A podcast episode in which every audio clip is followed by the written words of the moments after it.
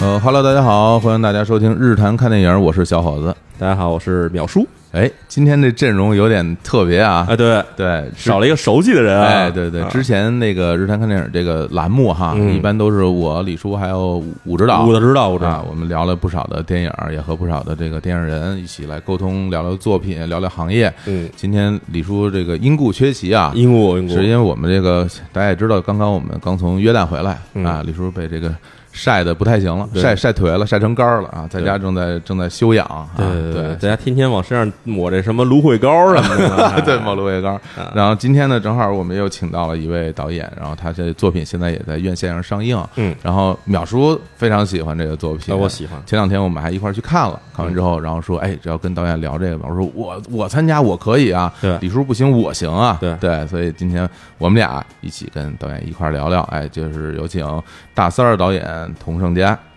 嗯哈喽，大家好，我是大三儿的导演童胜佳。嗯，哎，这个大三儿现在正在院线上映啊，是一部纪录片儿。简单说，其实这个剧情很好表达嗯啊，就讲述了一个大三儿这么一个残疾人，他呃去西藏的这么一个故事嗯啊。简单说就是这样啊，对嗯。但是我们呢，其实在，在此之前呢，先聊聊导演本人。说实话 呢，因为我 我这个看到这个海报的时候，嗯看到导演名字，我我必须要承认是是很陌生的啊。之前我也是没有见到过这名字。嗯后来呢，因为今天咱们要录节目啊，我提前这做功课啊，上嗯百度百科啊，搜一搜，搜了一下嗯，搜了一下，哎，我这非常惊喜的发现，因为这个一个导演的百度百科啊，上第一个介绍是我这玩了十二年音乐，嗯哎，我说这个好啊，这个呃玩音乐契合点，跟我有这个共同语言了，嗯对，所以这还得先介绍一下导演本人哈。我看那像说您是内蒙人，对啊对，内蒙内蒙古赤峰，嗯，哦，赤峰嗯啊，对，然后是那个一九八三年出生哈，对，八三年属猪的，嗯啊，就比我小一岁，嗯对。然后我看的说是什么六月生日，对我就想，哎，六月生日跟我是同同一月份，嗯 同月嗯就完全大一 岁。后来导演来了以后，我们就就是在我们录音室里聊天儿，嗯结果还发现我们俩同一天。对哎呀，你说这这缘分哎啊！你们俩都是巨蟹吗？天双子啊，啊，双子啊嗯，双哎呦，子坏双了，子离你俩远点儿，这是。 对，嗯哎，这之前这个来过好几个嘉宾都跟我同一天，特别的，就是令人惊奇。嗯对，你们节目安排好的，说实话，对，对像之前那个我们那个聊那个雪飞，就是北京格烈士那期，雪飞那个嗯美国姑娘跟我同一天嗯啊，好像还有好朋友小老虎哦，小老虎也来，跟我也同一对对天，啊，川普来那期也是跟你们同一天啊， 小 S 也来是吧？ 对，这玩音乐这事儿，能给大家稍微讲讲吗？是怎是怎么个经历呢？呃，玩音乐是这样，嗯就是我记得应该是，其实我还在小学那会儿，我听了嗯第一个，就让我觉得特别不一样的声音，就是唐朝的第一张专辑。哦哦，唐朝啊，那会儿特别小，嗯你想想才多大，也就十二三吧。嗯我觉得其实就什么都不懂。嗯那会儿听了以后，我觉得，哎，这是什么声音啊？我这个东西，我要要这个这种声音。啊，没听过，对我是就听的他那个磁带，然后还送一个巨大的一个歌对片儿呃啊，背面是唐朝乐队的大合影，哦后面是歌词，嗯，啊嗯，那我没那么幸福，嗯我听的是，翻录，我都不知道在哪儿，在谁的嗯呃店里听的。哦然后我就特意找到了这个磁带，嗯呃托了我叔叔什么的，帮我又录啊，又什么啊的，录了一连盘儿汉字都见不着那啊，张我。说实话，在嗯赤峰那时候可能也不太好买，啊是吧？不太好买，啊况且我一那么小，你你没钱买啊，嗯，？是吧那时候磁带一一盘儿，就如果正版的话，应该是八块。嗯，嗯，那然后巨国款外进口的有时候还十几的也有，对，嗯因为磁带它价格一个变动嘛，一开始八块，然后八块五，没错然后九块，然后变成十块。对对，我啊们的听众里面估计可能很多同学都没听过磁带， 有可能是吧啊就很贵那个嗯东西。呃，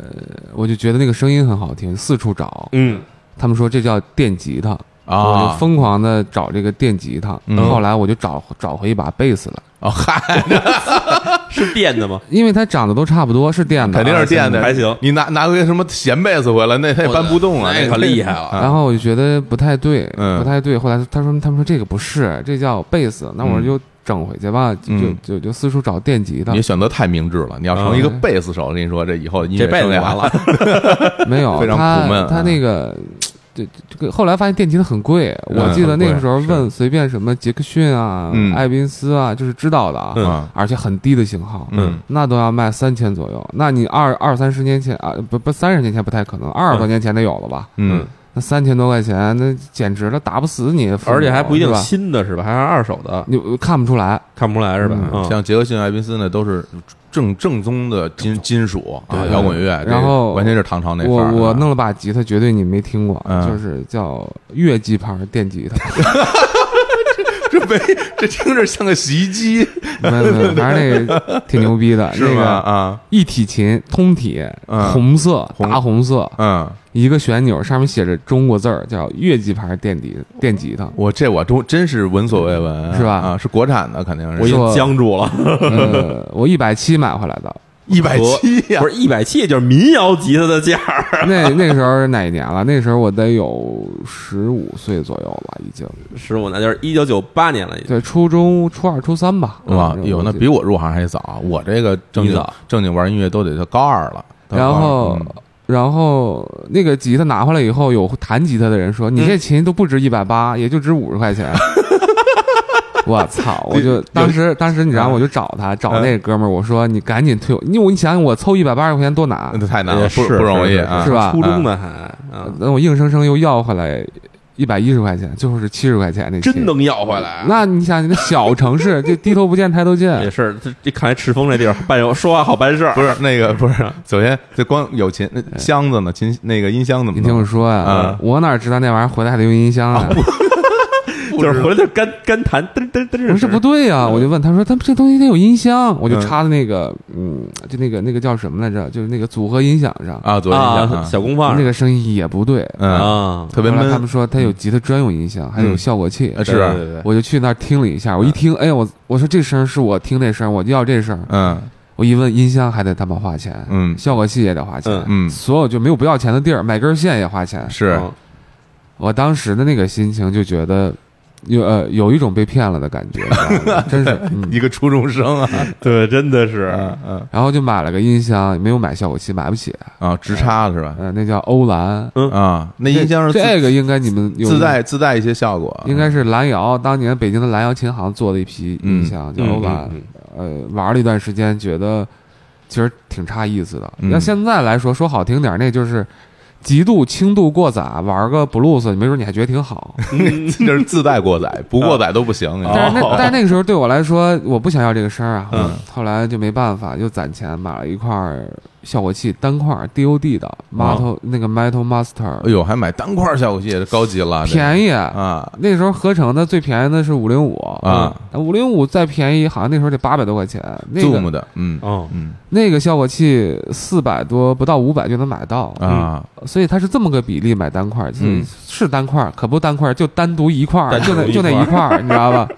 哎呀，这那时候五零五是一代，嗯后来我们是我当时玩乐队最开始也五零五，后来我们升级换代了，换成五零五二 代，五零，然后就一直拿着那块效果器一直演嗯出，对啊，哎玩吉他的人都挺穷的，是尤 是其是，年纪小，后那那跟来谁学啊？我们那儿有一个当地有个老师，五十块钱一个月，哇，真便宜，哎呀真不贵啊嗯他不是，他是这样，那时候那地儿叫音乐公社，是一堆孩子一个月交五十块钱，跟他一周学一回，哦，是这么个逻辑。大班儿，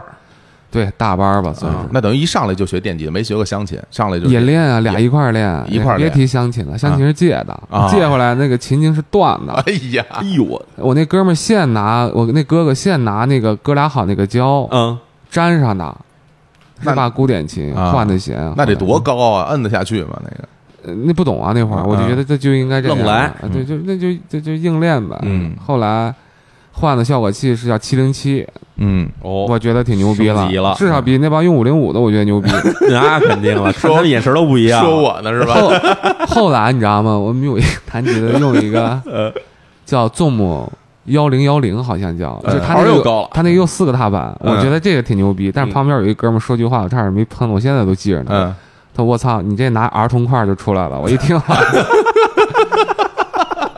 不是，就那个时候。大家后来一点儿一点的，因为我身边有用别的嗯 R P 七，是嗯那个 Touch，那那个声音真是好，肯定不一就样。在那个时候觉得声音好，还有什么对用 BOSS 的对 GT 杠三、GT 杠五，是这这这时候高富帅的，那就是就很有钱。人家那个哎真正真正玩那个的，都有一一箱子，箱子里边一堆效果器啊，人是串着串着使，所以所以你知道那个时候我特别羡慕那些用什么琴，用雅马哈的、用嗯哎艾宾斯的、用杰克逊的，啊嗯，呃，那时候你还是那个破琴呢，没有啊。后后来我换那个时候换了一把也是蓝瑶出的琴，叫嗯 Killer，、就是杀手，啊嗯，仿那个艾宾斯的嗯呃 GEM 系列的，带个提手，你知道吧？哦带铁手像个冲锋枪一样对歪把儿的那种，说实话，那个琴啊，手感真不错。嗯哦，其实蓝瑶，我觉得琴行，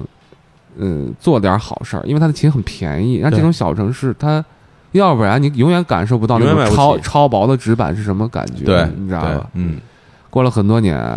都到大学了，北京了，嗯我才有了第一把所谓的正经品牌的琴，艾宾斯的四七零 R G 四七零。嗯这把琴和五五零并称为干活神器，哎，就是就是跑场子都知道这两把琴，终于买了有点正版钱的嗯五五零，嗯，嗯，差一点的四七零四，七零，抗造，声音好，你知道吧？哎大家可能对这些琴都不太了解啊，嗯就是这个童导选择的这些电吉他都是这个玩摇滚乐的啊，嗯对，都是这金属金属范儿，金属范儿都是都是用这些这些品牌的琴。你像对很多你要玩其他的，你可能就选择 Fender 啊、Gibson 啊，很多人玩这些琴啊。你一看他背什么琴，就知道这人是是玩什么乐队？是哪种风格的。对嗯对他主要要那个时候也没钱啊，嗯他说那些牌子太贵了，嗯就是就就没有说三三五千的，没事买没有买买鲁芬，那 都违房产的那都是啊。那后来在大学组了乐队了，还是怎么着？对，啊大学那会儿就有乐队一直嗯演出，嗯但那个时候的演出以作为干活为主。嗯你像我们在三里屯街模坊啊，嗯啊，演爱尔兰、哦民谣一九五零，啊，都酒吧里都去过嗯对，嗯然后还有一些什么。 什么苏宁开业， 对吧？哎，可以呢，还能接着活儿呢。那就行就啊 cowboy 乐队嘛，就是啊干活的乐队嘛。嗯乐嗯队嗯五个人，算上女歌六个人，啊然后厦门、汕头，哇，哦哇，那就是挺厉害的就那时候就是就就反正一直在做这些事儿吧。是你这？那你一直就是吉他手吗？对，一直记得手啊嗯，对，那自己的乐队有没有什么原创作品、写歌什么的那种？后来，那是后来到了另一个原创乐队，我也不太愿意提那乐队的名字，就嗯啊是呃也写啊，有有有写歌，嗯那个那那个时候写歌是呃主要是主唱来创作，啊，然后大家一块儿编曲，是，然后他提供想法，嗯就反正干了几年吧，干了几年。一直陪伴我的就是那把四七零啊，也主要是没钱换琴啊，嗯没钱换，确实没钱换。嗯，但后来不干乐队了，干上别的以后，把嗯琴装备全全换了。啊，是吧？对， 就比如现在我的琴就绝对干什么都够，你就去美国都够。呃哎你知道吗，呀，一听听这肯定挺贵的啊啊对，然而不玩音乐了，但是但是不玩了。啊！不玩了，哎，你看我多苦啊，现在还在玩。啊 对我，因为我们俩聊了一会儿，包括我我觉得很多时候可能我们会有一些交集，因为我们去的那些 live house 啊什么的时间点其实都差不多对啊，差不多是重重合的，你重们都是合的，比如说我们的可能嗯去十十三克拉呗，或者很多地方去演出嗯，但没什么印象啊。对就像我这种大牌 乐队，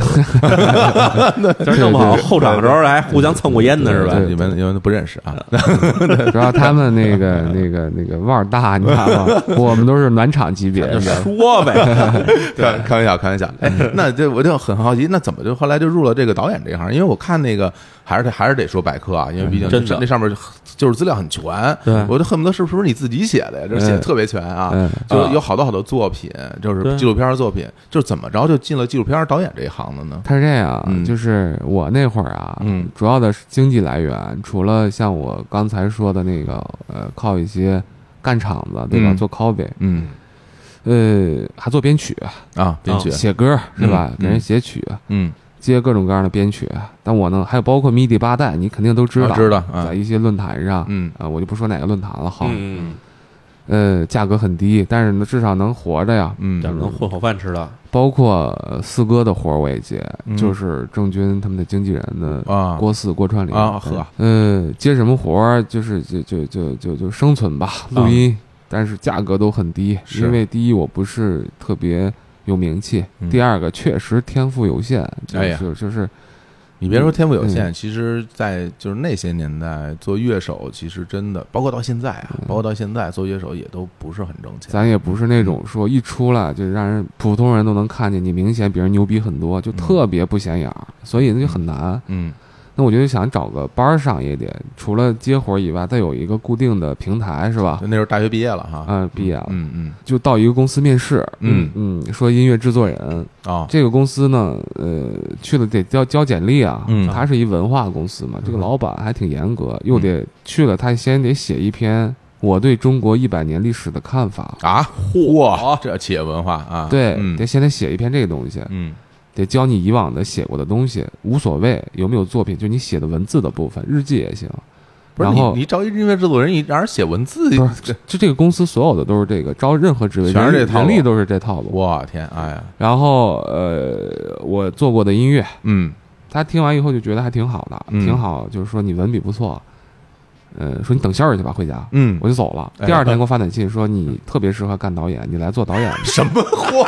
这是为什么就特别适合干导演 呀？对啊，就是我跟你的反应一模一样。啊我呃跟个一个做音乐的啊，啊做编曲的乐手，写历史然后写了一些文章，然后说，对哎，我觉得你特适合做导演，呃，有有就没有逻辑，这根本就对对对啊 对对我嗯就是小伙子的反嗯应就跟我一样，当时嗯我就我操，我说这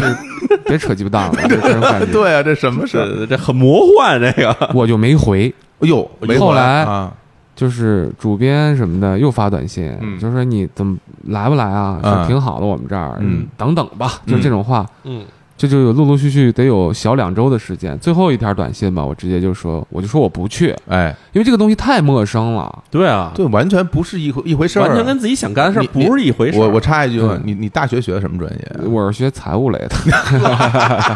所以说嘛，这完全不对口儿。啊你那对等于你你对于这导演这事儿就门外汉。啊你之前拍过，我也没兴趣。你拍过东西吗？没有，我没说嘛，我之前连照片都没拍过。这是，我天， 我 操，就这是就是属于一个叫什么？不想干导演的财务不是好吉的手 ，这是硬来，这属于真的是啊就是就是我完全没兴趣，嗯所以我都不感兴趣。但但为什么就是说到最后，我我也恐惧，因为我没干过，嗯就不可能就是。但后来他说一句话，就是说你没事儿你来吧，嗯你我手把手的教你，哇我，就是我们手把手的教你，不是说我。嗯， 哦，我当时就觉得，其实咱说的调侃一些，说我操还有这么贱的地 方，但实话是多多少少有点被感动了，就觉得特诚意是吧？就大北京，我作为一内蒙人，嗯会有一个这么一个团体，嗯。他图什么呀？真是，我也真的，我也我也我也想问这种话，就是他图什么呀？其实大家现在，因为我现在自己做做自己的事儿，我也嗯感觉到，就是说，比如说你想招一些员工或者怎么样，对招一些合合伙的朋友嗯，那可能最好的就是就是来了就干活儿，就是你就带着技能来，对来了以后对咱们对马上就开轻工。车熟路的走，对，谁有时间、有精力、有成本去培养一个从零开始，而且都不知道能不能做成的一个人？对啊，你就是对这个事儿就不可理解。对但后来我就去了，去嗯了以后就做了第一个片子，用了嗯十一天啊，这十一天几乎是熬了得有五六个晚上通宵，嗯啊，因为他得写稿子，然后还得用飞线剪片子，嗯对我来说都是第一回。都都全是全全全新，摸都没摸过。啊然后咱就不说过程多艰难，嗯弄终于弄完了，我精疲力尽。审片子那一天，把我批的一无是处，说你这个还搞音乐的呢，音乐也没感觉，什么什么什么做的，我也没说话。嗯，嗯，嗯，我站起来走了，我说我操，我说是你们他妈让我干的。还闹脾 气了，不是，那不本是来就是我，那会儿那感觉，我就是不会这个。那会儿那感觉就是挺委屈的，就哎哎是你们说手把手教，嗯，死乞白赖拉我来，是，就把我暴啐一顿。这这我后这会儿我想的就是我图什么呀？就是是是吧嗯然后就就要走了，反正陆陆续续这也算干完了吧，嗯，就是干完了，是那个这个第一个边是一个什么类型的东西全是历史类的人物，啊？就是比如他讲的是一个当年在兰考县嗯特别了解我们现在熟悉的一个人焦裕禄啊你们焦都知道裕禄啊但是啊他是从真实的那个部分来做，啊，有那有那个就是实有点地意拍思实地拍摄的素材吗？有还是也有也有啊，只不过我那十一天我没有去实地拍摄，嗯是他们拍好回来的，啊啊，拿回来等于是一对个素材，嗯啊然后我基于素材写稿子，去嗯重新编排什么的，啊这么个事儿。嗯然后我就要走。当时啊，也也是有一个青岛的哥们儿，嗯他也刚到那公司，到俩月了，啊在阳台我俩抽烟，他说哦嗯你别走了，嗯我也没个可以聊天的，觉得跟你挺对脾气的，你呵试试。嗨然后说那个时候零六年，你想想他趴在阳台上抽烟，他说嗯弄好了这个行业，我在这儿一个月挣五六千也嗯行，那不少。零六年五不六少千可以以了，可以，啊，可以了，是我吧我零六年一个月就挣两千多块钱，我一个对月吧？那时候有吸引力了，对啊，。五六千很多了啊啊！大哦家可能现在觉得五六千没什么感觉啊，那时候很多钱了。然后在那儿嗯抽烟，抽嗯烟，我就想，哎，那算了，再试一个吧。反正有人劝，什么事儿都怕有人劝，你知道吗？对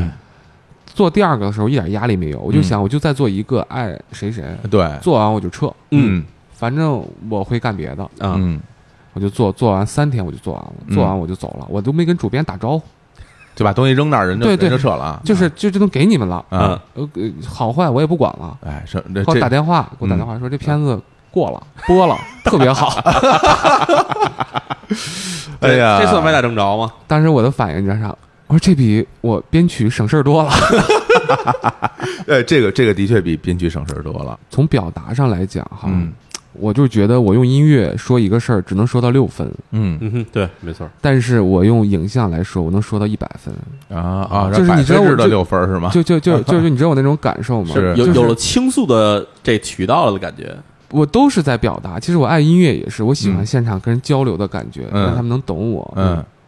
或者我做出一首歌来，嗯希望别人能懂我，嗯知道我在说什么，嗯知道我的价值观是什么。嗯没错，但我总能做到六分儿，但是我用影像我能做到十分儿，嗯就很准。啊，比如说我做个音乐，我特简单，我写一首曲子，嗯就是咪这个音，嗯我前一天晚上觉得特别好，嗯第二天早上一起来我就觉得特别屎。嗯但是我做影像的故事，我这一个镜头放那儿，今天我觉得特别合适，嗯五年以后我依然会觉得它特别合适。哎，那算找准路子了，就找到一种自己适合自己的表达方式，哎合适就是合适，对对我只是觉得合适而已。说有道嗯理，说有道理，所以呃，就这么着干上这个行业了。嗯原来如此哎呦，还有一个原因就是我做音乐做的也不是特别开心，哎因为大量的 copy 演出，嗯，你比如说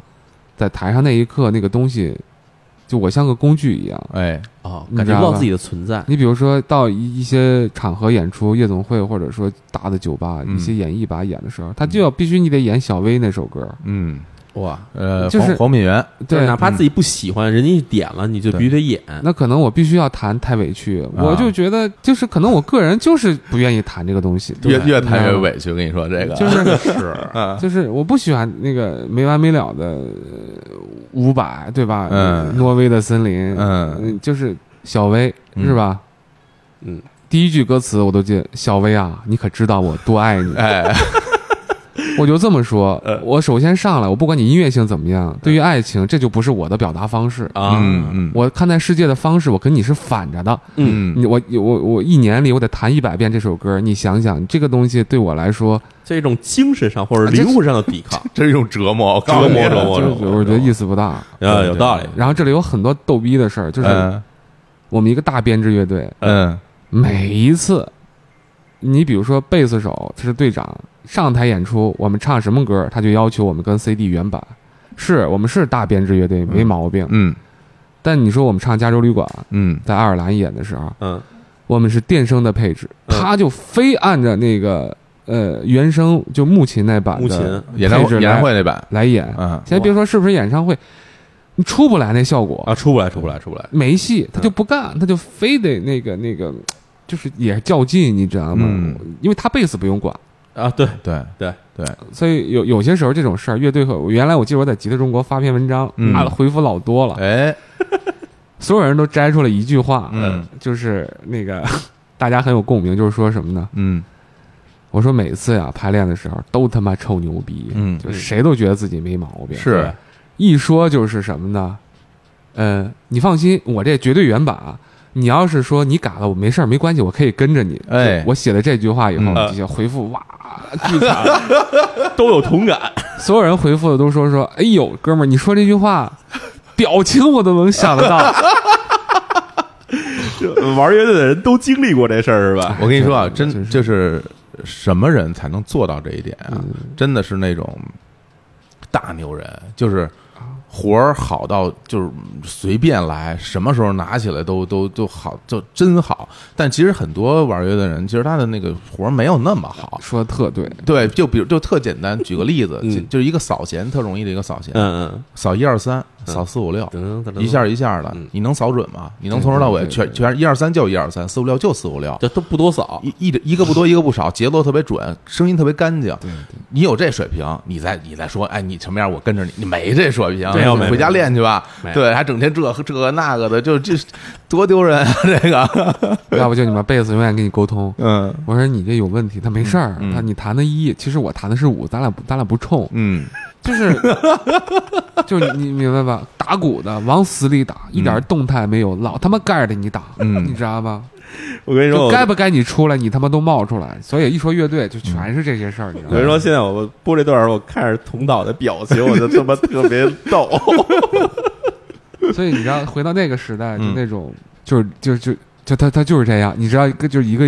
一个搞音乐的人，你知道吗？所以那时候我是不开心的。嗯对，对其实我大部分时间在干音乐的时候没有表达，嗯，啊，你知道哪儿的哪儿有表达呀，能理都解了，就就是都在忙嗯着吃饭呢。行，稍微给大家介绍一下，介大绍家知道这导演是从哪儿来啊，对就是从何而来为怎么入的这行嗯。咱们先听首歌好啊，嘞咱们稍微休息一下。那个，我觉得作为音乐人啊，嗯你来推荐一首给大家分享一下啊嗯，。那我肯定我推荐《Every Breath You Take》。哇 a i r b r e a t h 这个是斯汀的名曲啊嗯，对啊，这是一名老歌手了啊，对，原来这个警察乐队的对主唱，对对嗯后来自己也单飞，然后有自己的作品。行，那我们先听这首歌，回来之后我们继续聊。好哎嘞。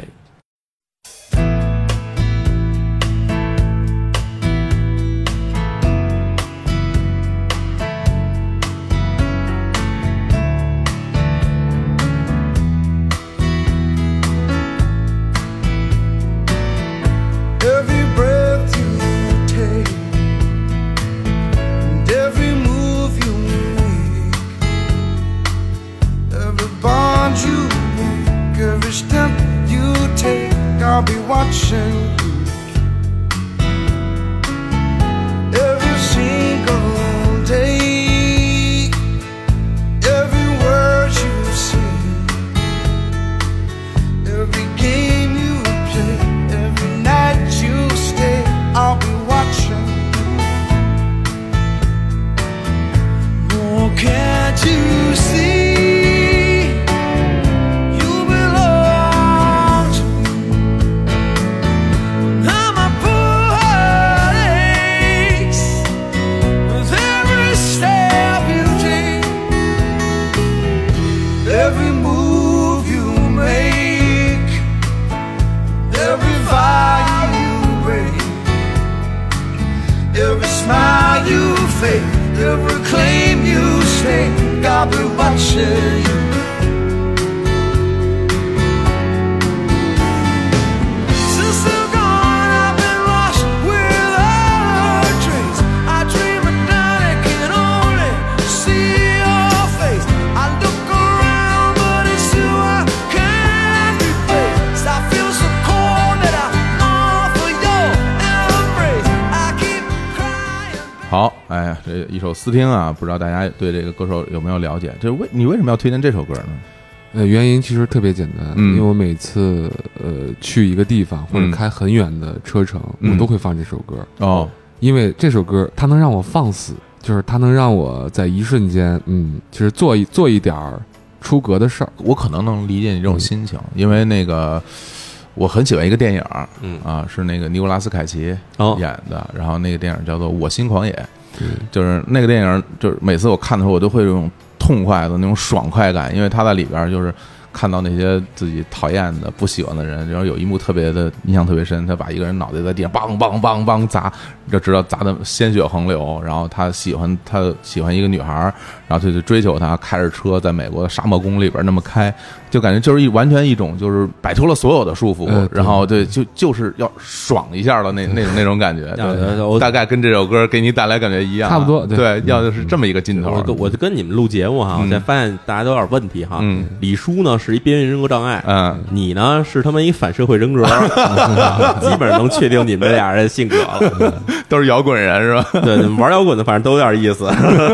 好嘞，我们说回这片儿啊，先说这边儿这大三儿这电影儿，然后呃，这个这个纪录片儿呢，其实我们那天也看了，看了以后，其实我有有不少的这种嗯疑问吧，因为咱咱们最后关于剧情哈，包括一些细节部分，我们放在最后再再聊。好我们先聊聊这个电影的这个从从从哪儿来哈嗯，就是你为什么要拍这样一个纪录片儿呢？这是怎么一个起因呢？呃，是这样的，嗯就是嗯，这个人物啊，嗯跟我是一个邻居，我俩到今天为止认识了大概有三十年左右吧。他是四十多岁是吧？对，呃，我俩前后院儿，他嗯是扮演什么角色？从小啊，我嗯相信大家身边都有，嗯就是他跟七零后、八零后、九零后的孩子都关系特别好，那一个院儿，嗯因为我们是一个大院儿里住着，嗯前后院儿吧，嗯算是。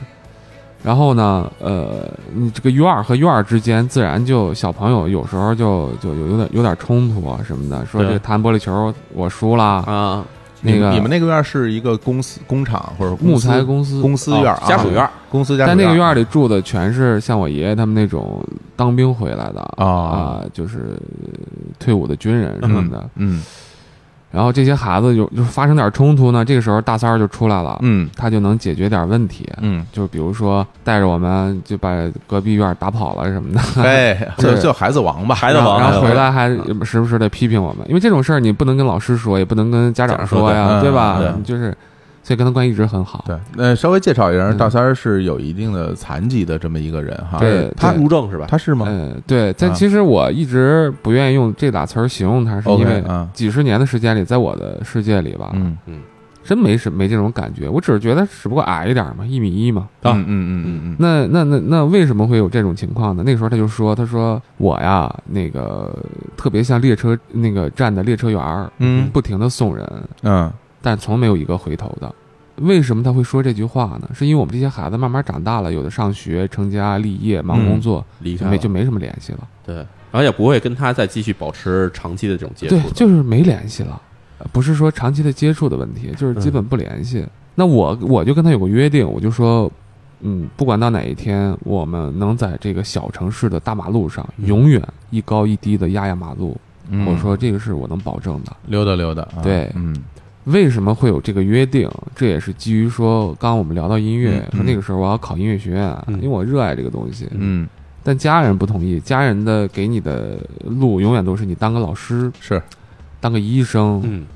就是有个嗯进个有进个体制，有个正经职业稳，对定的他稳们定的他们工作，没嗯毛病。嗯对你我跟他说，我后半生要弹吉他，那腿都给你砸折了那，肯对定吧？的，嗯我就在家搬出来了。搬出来以后呢，我就住在谁呢？住在阿皮他们家里，就是我们电影主人公。皮哥皮对哥，那是我一个特别啊，好的大哥也，他也大一些是吧？他他跟大三儿是一辈人啊啊，然后呢，我去考试，我得需要一笔费用啊嗯。二十年前需要多少钱呢？去天津活将近一个月的时间，需要嗯两千块钱，连哇，报名费带住，那我哪儿有啊？对。然后我就蹬上自行车，你们可以想一下，想象一下那画面，我蹬上自行车，带着大三儿，嗯他把他拉到他的朋友的店面那儿，嗯因为有一条街嘛，有卖轮胎的，开副食的，卖什么冷饮的，嗯，他就这个店里借二百，那个店里借五百，这个店里凑三百。就哇所以，大三儿面儿还挺宽的，二十年前啊，哇，天他借给一个孩子两千块钱，一个并无偿还能力的。可以呀，大三儿这人所以说嗯，在我的世界里，他特爷们儿，就是嗯我觉得我们中国人形容一个人爷们儿，绝对不是因为说他体格什么样，啊绝对不而是而是因为他做过什么样的行为。对，让你觉得特别仗义。对，说这人挺爷们儿的，对吗？嗯所以他是这么一个人。嗯当有人跟我说说，哎，他会不会呃被歧视啊？当然，这个世界的滤镜没办法，嗯它就是那么高，会有异样的眼光肯。定但如果说我我说一个实际情况，如果说在那个在那个小城市的那条街上，嗯谁要说歧视他，嗯，那我们能追着他跑半条街，嗯，所以不会有这种情况的。我想问一下，嗯突然想起来啊嗯，就是大三儿这名儿是你们从小管他起这名儿吗？还是怎么着？就不是我起哦的，是所有的邻居啊什么的，慢慢的，因为他们家排行老三，对，嗯哎，他有大哥二哥，嗯，嗯因为他那个身高问题，头显得比较大，对，所以慢慢的就叫叫成三儿三儿大三儿什么的啊这但因为做事儿做的都挺仗义什么嗯的，挺有面儿，就大三儿嘛，就是哎有三哥什么的。哎所以这是一个嗯就是真实人物，大家都都这么称呼他。呃，对啊，就是哎我首先这部电影可以跟大家说是一个非虚构作品，嗯非虚构是什么概念？就所有东西都是事实，都是，真的，嗯，都是真的，嗯。哎，那你是从什么时候有这个念头，说我想给他拍纪哎录片？然后你像有一年啊，嗯我回家我就出来一干十几年，嗯虽然说我们有那个约定，嗯但是我出来十几年了以后，虽然每年回家也跟他联系，嗯就哎三叔带两条烟什么的嗯，但是我俩坐一块儿聊天儿，一瓶啤酒喝不完，所有的天儿都聊完了，聊不下去是吧你们。你们明白我那种感受吗？明白就是一明个白圈子的，慢慢的被动式的被嗯，梳理掉。嗯就没话说了，有点然后他就问，他就说那个，哎，你那个职业在北京要是有一天消失了，你怎么生怎么生活呀？什么职业呢？就是说我做拍导演，做导演啊嗯啊啊啊！就是，就是那你说你怎么跟他解释这个事儿呢？就比如说有人突然问你说嗯你的职业消失了，你怎么生活呢？嗯哦我操，，是哈，哎啊、就是你你没法解释，你你我这就直接消失不了，我这嗯怎么怎么怎么地，那是你吧？那你怎么说的？我就没说呀，什么都没说。这就特别像你的父母天天问你嗯嗯嗯，工作怎么样，你就你嗯就就我懒得解释，我给你解释啥你又不懂，就是没有耐心，没有耐心，没有跟那个耐心，圈子没有耐心了已经。嗯就但这个问题的确戳到我了。嗯我开车回北京的那个途中，我一直在想，我说我他妈怎么混成这样呢？就是父母也没什么话，父母一问就是嗯挺好的，俩字儿仨字儿的回答，嗯回家就玩手机，跟同学就是六点到八点，八点到十点，十点到十二点，各种局，是感觉好像挺忙，其实跟谁都没走心。是嗯就只是让自己显得忙起来呃了，就是我就觉得这种日子就没意思。不对劲啊。呃，对，我觉得人不能是这样。嗯那我就想，那是啊，那我这十年干嘛了呢？我这十年在干什么呀？嗯我在采访了一些最棒的艺术家、嗯哼最棒的军事家、最棒的历史人物，嗯，那些有退伍的老兵、有国徽的设计者、嗯有一幅画上亿的呃画家、嗯有大音乐家。这都是这段时间你拍的纪录片的素材。对啊呀、就这十年里我，嗯我我我我我做过的人物对，，大家有兴趣可以去看一下啊嗯，他那个百科里都有。哦啊然后嗯我一直在忙着为他们感动，嗯哼忙着把他们的故事分享给这个世界。嗯，但我就想，哎，那家里的人，就是这个圈子曾经温暖我的这个地方，嗯这些人，嗯我在慢慢的忘记他们。那如果说在未来我把他们忘记的话，我就不会再为任何人感动。所以我就说，那那那那那我一定要这回把这个镜头对准这个身边的普通小老百姓，嗯对准我温暖我的那些人。嗯但是呃，当时我在一个公司，就是说我们第一节聊那个公司做了九年，嗯公司不允许我拍这种东西，因为我哦要创造价值的，而不是这不是不就是公司是不会承担你这个这个东西就的。商业上的回报嘛。所以一直到了一五年，我离职了，因为嗯种种原因离职，嗯嗯我就有时间了。那段时间找工作呢也找不着，嗯因为在一个地儿干九年以后，你就干傻了，嗯就是没有找工作的能力的。这是嗯我说的是真的，啊而且你第一个那工作能找着也是奇奇怪怪的就是啊，就是那个时候是不具备那个能力的，是但是确实干了很多年，也有点积雪。嗯就是我那我说我自己拍片子吧，嗯，我就启动了这个项目，嗯那启怎么动了就我就开始我就跟大三儿说，我说，呃，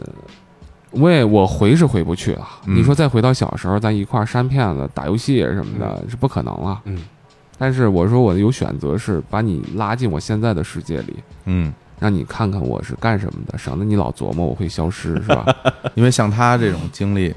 其实我们还挺有点像，因为我小时候也是在这个公司的这嗯个大院里长大的，我们家也有这样的街坊，然后就是很巧，就是我呃我们家住我们我们那个院儿的最里头，嗯，然后我们那个我们是一排一排的房子，那一排房子紧这头儿就是呃也是一家人，然后他们家有好好几个孩子，然后他们家那老四其实是大我一辈儿的，嗯嗯我叫四叔，嗯然后就老跟他一起玩儿。小时候，但是他呢就爱养鱼，嗯，就是天天在家养养各种各样的鱼。我要去他们家玩儿，他给我讲，哎，这种鱼，这种鱼都是什么鱼？当时会觉得特别牛啊，因为啊他懂得也多，嗯人也高，因为他大人了嘛。对这我还小孩儿呢，嗯我跟他也差差十几岁。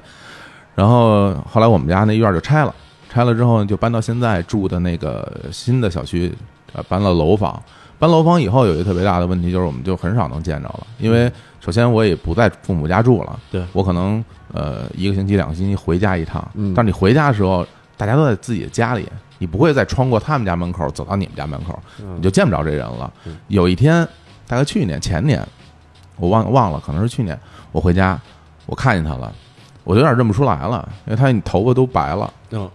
然后头发挺白的，然后人还稍微有点驼背了，嗯然后但我一看他，哎，这不是四叔吗？然后我就跟他聊了两句，真的就聊了两句，聊不下去了，就不知道该说什么好，啊嗯嗯，对，就感觉其实大家的生活已经已经割裂了，已嗯经已经不是原来的那个时候天天在一块玩儿，然后那么亲密的那么那种关系，在他们家吃，在他们家睡觉，嗯，就不是那种关系了。但是心里是感觉会有一些，就是失去了什么？就觉得有点难过，但但是是他对他他这嗯个时代，他他没有办法。对，所以当跟他说做送了个纪录片儿，我对说他接受吗？我我嗯我我觉得就像这种发小的关系，你跟他说，哎，咱俩一起，我我拍拍你，人家会同意吗？他是这样啊，的，我就这么理解就就可能会容易一些。嗯你比如说当年小时候我们一块儿说他在那嗯儿上网聊天的时候，我们说哎咱一块儿打帝国时代吧，哎，帝国时代好，他呃没玩过，嗯嗯那他玩儿挺好玩的，嗯，你这么理解就就就 OK 了。就当个我现游戏。我是吧现在就是什么呢？长大了，有嗯能力了，只不过原来打刷夜可能五块钱、嗯十块钱，嗯现在拍个片需要二十万，嗯，对吧？那就是玩的东西不一样，升级了，就当一玩儿是吧？就是一嗯大家一块玩嘛，他也啊不拒绝，他就无所谓，你拍呗，反正我也没故事，你爱拍成啥样拍成啥样，我嗯那就瞎拍吧。啊，他这是什么什么时候？就是你们俩聊这事儿是哪年啊？聊这个事儿，就真正聊的时候嗯，那早了，那得七八年前，实施的时候是一四年底一五年初，就是刚14离年职吧那会儿，嗯对，那等于就那就开始从那个时候就开始拍了吗？对，就开始拍了，就开始拍了啊拍了，开始拍了，拍就嗯就他没什么，嗯就是这个人物，你们要看电影了，看了肯定就是他活得清楚，想得明白，嗯因为老天爷给他了一个这样的身高，嗯那势必把一些东东西啊，把一些我们人本来有的东西给他封印在这个身体里，是比如说嗯，十八岁那会儿的单纯，嗯因为他没有机会被这个社会的世俗碾压碾压的更多。嗯，对我倒不是说一点儿没有，哎嗯但一定是相对我们来说会少一些。嗯这是第一个。第二个呢，嗯，他的命运的经历的部分，嗯其实是是挺他妈坎嗯坷的。所以，呃，他是一个活得很清楚、很明白的人。嗯所以这里有很多呃，我们想不到他能想到的事儿，你知道吧？就他是一个经历了痛苦，要远远超出我们的人，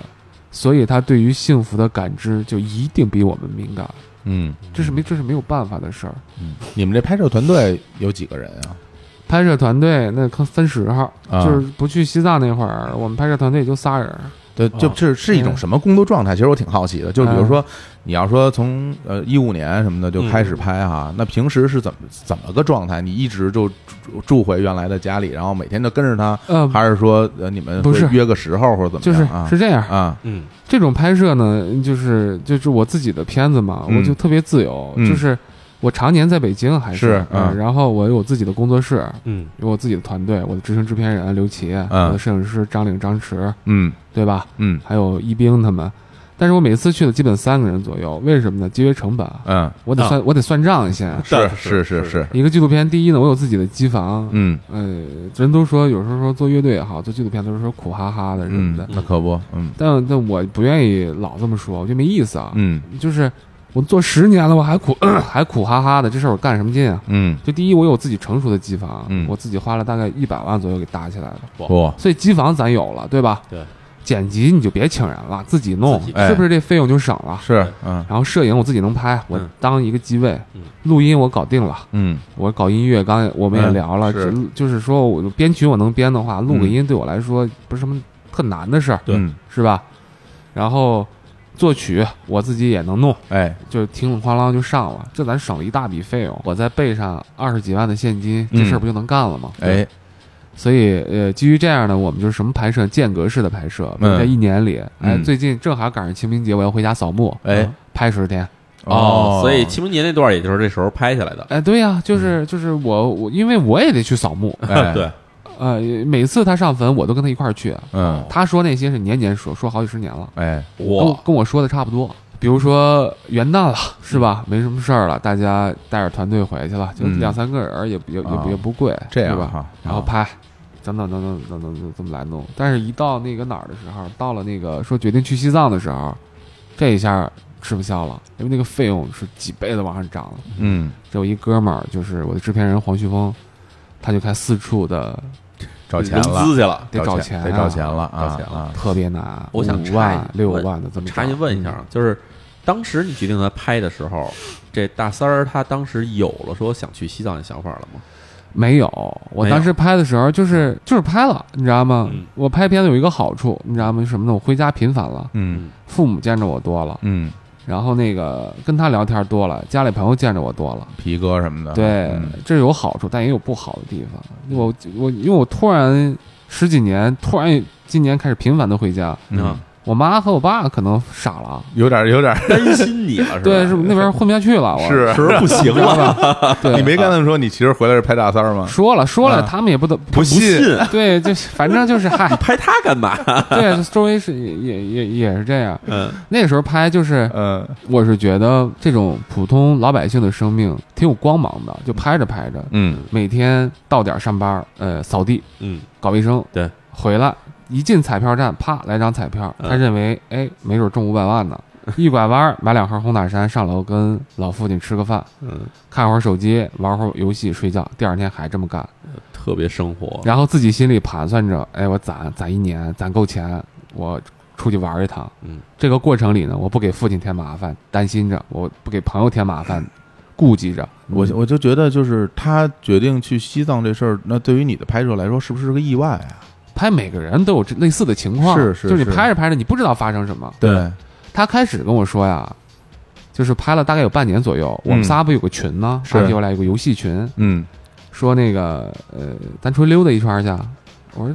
你去哪儿呢？我俩就问说，他说远点儿走。嗯我说远点儿去哪儿呢？我说去看看海。啊，或者去去丽江什么的。嗯，你想在内蒙生活，那是不是海和什么丽江这些地方非常远三亚啊，是不是有点感觉是吧？是是，谁会去看草啊？哪儿他妈不是草？啊然后然后他就说说那个你啥时候回来？啊回来有时间咱坐一块儿聊聊，嗯就是稍微正式了一点儿。我说是那就清明吧。嗯，嗯就有有了你们看到了烧烤店那场戏，就是那个抽着雪茄聊哎哦这个对咱对，去哪儿了因为那那场啊，戏就是烧烤店啊，嗯那个烧烤店每一次我们回来都去那儿吃，嗯就吃就十几年二十年了，撸串儿的嗯哦对，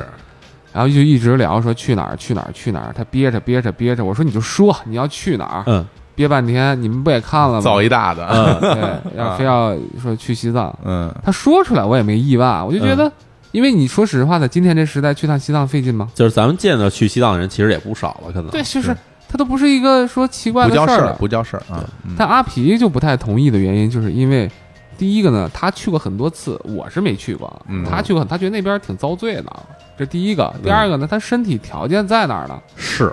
第三个，来回一万五千公里的路程，这个路上这个路上的危险系怎数很么大。弄法儿对吧？对，你你说你不刮别人，能保证别人不刮你吗？是这全是大车，是对所以而且这么多带着八零后，那一旦出问题，一个家庭就没了，哎啊，说的那种那种伤痛是都是对独吧生嘛，咱们对也是。对吧？对这种可是我当时想问啊，就是在饭馆里那场戏，当然我看完以后跟这个小伙老师我们俩也聊了，嗯就是我们俩当时想说这小就是这场戏是现场拍，就是那样的呃对呀、哦，嗯就是现场就那样，我因为当时我们觉得啊，就是因为那个镜头里基本的嗯语言上，基本就是皮哥在里面坐着，嗯嗯然后三儿在外面坐着，嗯嗯，这俩人之间就你能感觉到是一直有一层纸没捅开，嗯这俩人一直不愿意把这事儿给说明白呃了。，对然后这三儿就一直在就是说叫哎墨迹嗯哎，我怎么不 能去？我怎么着是不是就能去了？然后这皮哥就一点儿都不带松口的。对对对，哦就完全不松口。但是我觉得这戏其实特别的有意思是什么？它虽然是很生活的化嗯演，但是感感觉这戏剧冲突其实就是在俩人这个俩人对话之中。对所以当时我们想说，这这戏是不是后来补的呀？这嗯这也太有意思了，这段对儿，嗯他是这样，就是他们呀都非演员，你知道吗？嗯，就是其实，在非虚构的拍摄里，他补不了。啊没法补是吧？就是你，大家可以尝试一下，比如说我们有时候拍照，说嗯喷儿，现在给咱仨拍一张，能拍？嗯你们仨站那儿来笑一个，马上仨人就愣了，呃，僵了，就是这这怎么弄呢？是吧？是啊来给给我们仨拍一个，来来来， 就是拍张照，拍张照，呃呃嗯就是就是就就是那种感受。嗯所以呃呃，你说那个很对，就是皮哥是为什么会那样的？嗯皮哥后来跟我解释了，嗯他说，我就就是如果能换地方就换个地方，啊我我也想看看他是不是铁了心要去。嗯他说那地儿没什么好的，你说你去干嘛去？危险系数又高，你知道吧？嗯然后这是第一个，第二个呢？他说，呃，如果说我一定要把所有情况都告诉他，如果他还铁了心要去，那没办法，就只能陪老朋友去一趟了。嗯，皮哥是自出于这种考虑，皮哥也哎挺仗义的，当当你在拍摄的时候，因为一开始你跟那个大三儿说哈，咱们拍拍拍你，然后这个难免里边会有他生活中所接触到其他的这这些人，那其他人在面对你的摄像机的时候，嗯他们他们接受嘛？他们说你别拍我，别拍，因为因为普通人其实嗯是这样，对对比如你走在大街嗯上，你看啊，比如现在有一采访，有一人在拍摄嗯，普通人的反应都是躲开。就是对你你别拍我啊，就嗯对不想被别人拍不，自然了。对对对，他是然后这样对我对你明白的，你的因意为思而且你的这个嗯就是这那些人在就是这样的。你是怎么跟他们沟通的？你比如说，嗯我我我今天又拍你俩吧，哎说我今天跟着这个我们这个跟淼叔啊嗯跟淼叔啊是吧？我说我跟你一天，嗯，您同意吗？啊，我同意。那嗯好，我就会跟淼叔说，那咱说好了，淼叔，啊，那个我要跟你回家，嗯家里人同意吗？嗯我要跟你去单位，嗯说这小伙子同意吗？嗯，然后我要跟你去你熟悉的环境，你亲戚朋友同意吗？嗯那好，咱今天定这事儿，明天拍好。嗯今天你就回去，你得得问问跟人说，挨个儿问一下，对你哎嗯必须得跟人说，这是我们的要求。啊是说呃我我我都拍，嗯，那比如说咱现在去了，不能问了，公交车啊，嗯啪上去了以后，一走一过，我们是我们是多大了，心里特有逼数，嗯就是说一、一上去看人家就往躲着呢，我镜头绝对不会对准你，哎啊，为什么呢嗯？就是咱得不能讨人厌，这是是对第一个，第二个呢，就人家明确有这个表示了，一看眼神儿就知道了，嗯得嗯能嗯有察言观色吧，是对吧？是。那还有一种呢，就上来我没拍他，就是比如说啊，你过来就主动说你不要拍我什么什嗯么，我就嗯没跟他解释。嗯啊，我说是这样的，先生，根本就没拍您。嗯，您想让我拍你，得花钱请我。这说的 好，这摇滚歌手今儿又来这了，说的好，不是， 我说的是实话，因为我们现在委托我们制作就是挺贵的，嗯就是他是他就就是实话嘛。嗯我就跟你不不认不识的，为什么呢？嗯所以第一个，我们本着不招人讨厌；第二个，这个东西一定是你情我愿的事儿，嗯。啊，否则片子出不来。 OK 这 OK，是实话嗯那我懂了。我觉得这这也可能有很多的这个，因为观众嘛，也替观众问问，包括我自己，对对，因为我对于这个纪录片的拍摄，就是嗯包括这种真实题材拍摄嗯，呃，说实话，真是不太了解它整个的拍摄的对过程和就一没些接触过这种对东西，因为我们看的东西都是演员演出来的嘛，对，所以所以以也也是。然后为什么你觉得它他？自然？嗯我再给大家分享一下，嗯我前一前一个星期左右的素材基本不能用，嗯哦，为什么呢？我们叫陪伴式的拍摄，嗯就是从你早上睁眼我们就跟着你，嗯哎，一直到你晚上睡觉都跟着你是，嗯每天就是在拍摄阶段基本都是这样操作的模式。嗯刚开始拍呢，所有的呃非就是没有经过专业训练的人，普通人被拍摄都会有一个反应，就是拍着拍着就，哎，你你喝点水，辛苦了，歇一会儿。这紧张，这是因为紧张，这也不是紧张，就是人，就是大家都是善良的。你看谁在那儿站一个小时，你都会，你喝点水吧，累了。就是他还是在，就是他尽管是给你表现出生活的一面，但他还是没法去忽视你的摄影机的存在。对，嗯你看第二天也是，要不到中午你拍我们拍人吃饭哈，嗯说就你俩吃饭，嗯今天、说我在这儿拍，嗯，拍着拍着拍着到吃饭的点儿了，到饭桌上以后你会发现桌子上有三副碗筷，有一副是给我的，是这这样是。这人人之常情。对对对对，他觉得不知道怎么对待你，但对于我们来说，这这没法拍了，啊对这就这观众就不知道这为什么有三副碗筷。对嗯，而且是这样，就是我自己理解啊，就是每一个人面对镜头的时候，其实都想把自己更好的一面展示对，给可能哦好看一点嘛，展展示至少 给别人。对，那你就会有这种镜头感，那可能就跟你的日常生活的言谈举止各方面都不一样了。所以哎对就是就是在人之常情的里边，嗯就这种，尤其老人，哎，小伙子歇一会儿，这都是真心的，啊就是。是是，所以第一个礼拜大家都在干这种事儿，啊嗯嗯，到那那是不五六天过后以后就好，就习真不惯会了就不会有人问你了，嗯因为你这这七八天五六天一直在解释，没事儿不用管我，嗯你就把我当空气。不，没事儿的，一直在说。到到第六天就就就真的就没人问你了。对，那然我啊后这该干嘛干但是嘛嗯啊，了也不能用，因为因为有看摄影师，那有的摄影师从这个时候开始就开始心里就，因为他已经很劳累了一周了。嗯嗯当他拍了一天，真没人，真没有人问他是不是累，是不是渴，是不是饿的时候，他嗯心里会有 情绪，这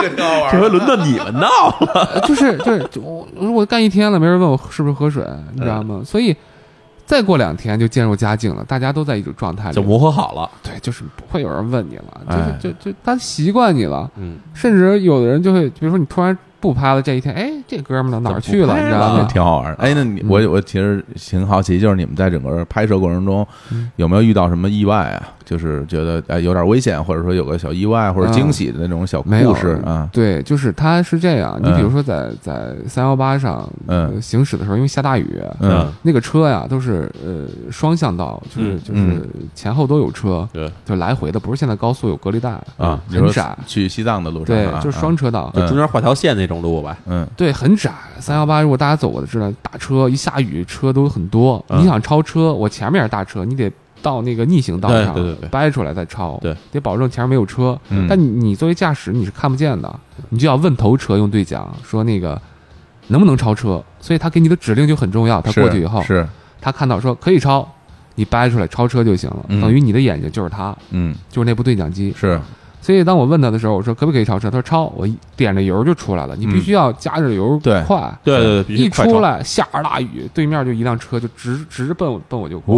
我天，嗯，大车，对，不不是大车，也是啊辆也是普通 SUV，、小车啊但是那也够呛。是那那不行啊，那我们要撞上的话，先别别说能撞成什么样，我就啊嗯到山底下了。是对对对，是嗯下去了就。对，就所以我一把我就掰回来了。咔，对面那车也很紧张。当我一出来的时候，我就看见大灯不停的闪烁，那个鸣笛，是嗯就我瞬间脑子就是木的，啊吓坏了，然后吓坏一了把我就掰回来了，嗯掰回来，因为车速很快，你想它这么出了，我前面是个大车，嗯掰出来以后我是超要超车嘛，哦，对对已经过了一半了，车头了。但我再回来的时候，这个大车还没有过去，哦我这个回不空去空还进不去，啊，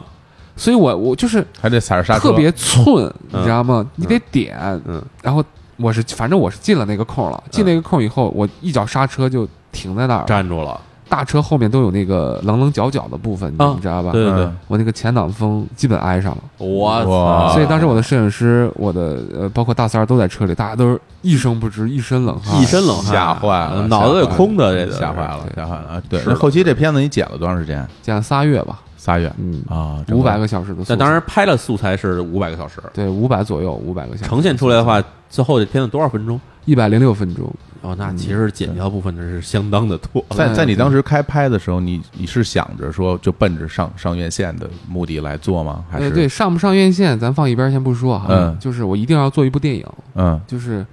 我不觉得进了电影院放的就是电影，嗯我也不觉得我上不进电影院我这就不是电影，啊行，那我觉得这聊的这个整个拍摄后后边的这个背后的故事，嗯呃，大家也对这整个拍摄过程有一定的了解了啊。对嗯咱们再休息一会儿，然后休息一下，啊，放首歌，然后回来呢，我们再聊下一个部分。就是下一部分，现在给大家做个提示啊啊，我们可能会聊一些关于影片中的一些细节对啊，会有一些可剧透嗯可能会有一些剧透啊。如果您对这个剧透比较敏感，嗯您可以看完片儿嗯，再来听后边这个第三个部分啊。嗯这个现在院线上还有，希望大家能去看一看。我来放首歌，这首歌叫做《Wide World》啊。嗯对，我们先听歌，回来我们再来说说这首歌啊。好，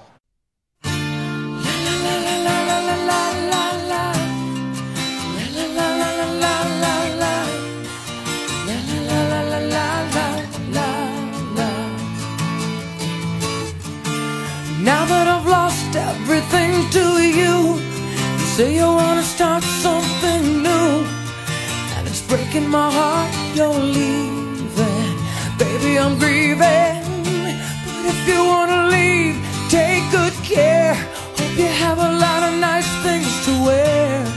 but then a lot of nice things turn bad out there. Ooh, baby, baby, it's a wild world. It's hard to get by just upon a smile. Ooh, baby, baby, it's a wild world. I always remember you like a child girl. You know I've seen a lot of what the world can do, and it's breaking my heart in two. Cause I never wanna see you sad, girl. Don't be a bad girl. But if you wanna leave, take good care. Hope you make a lot of nice friends out there. But just remember there's a lot of bad out everywhere. Beware. Ooh, baby, baby, it's a wild world. It's hard to get by just upon a smile. Ooh, baby, baby, it's a wild world. And I always remember you like a child girl. Yeah.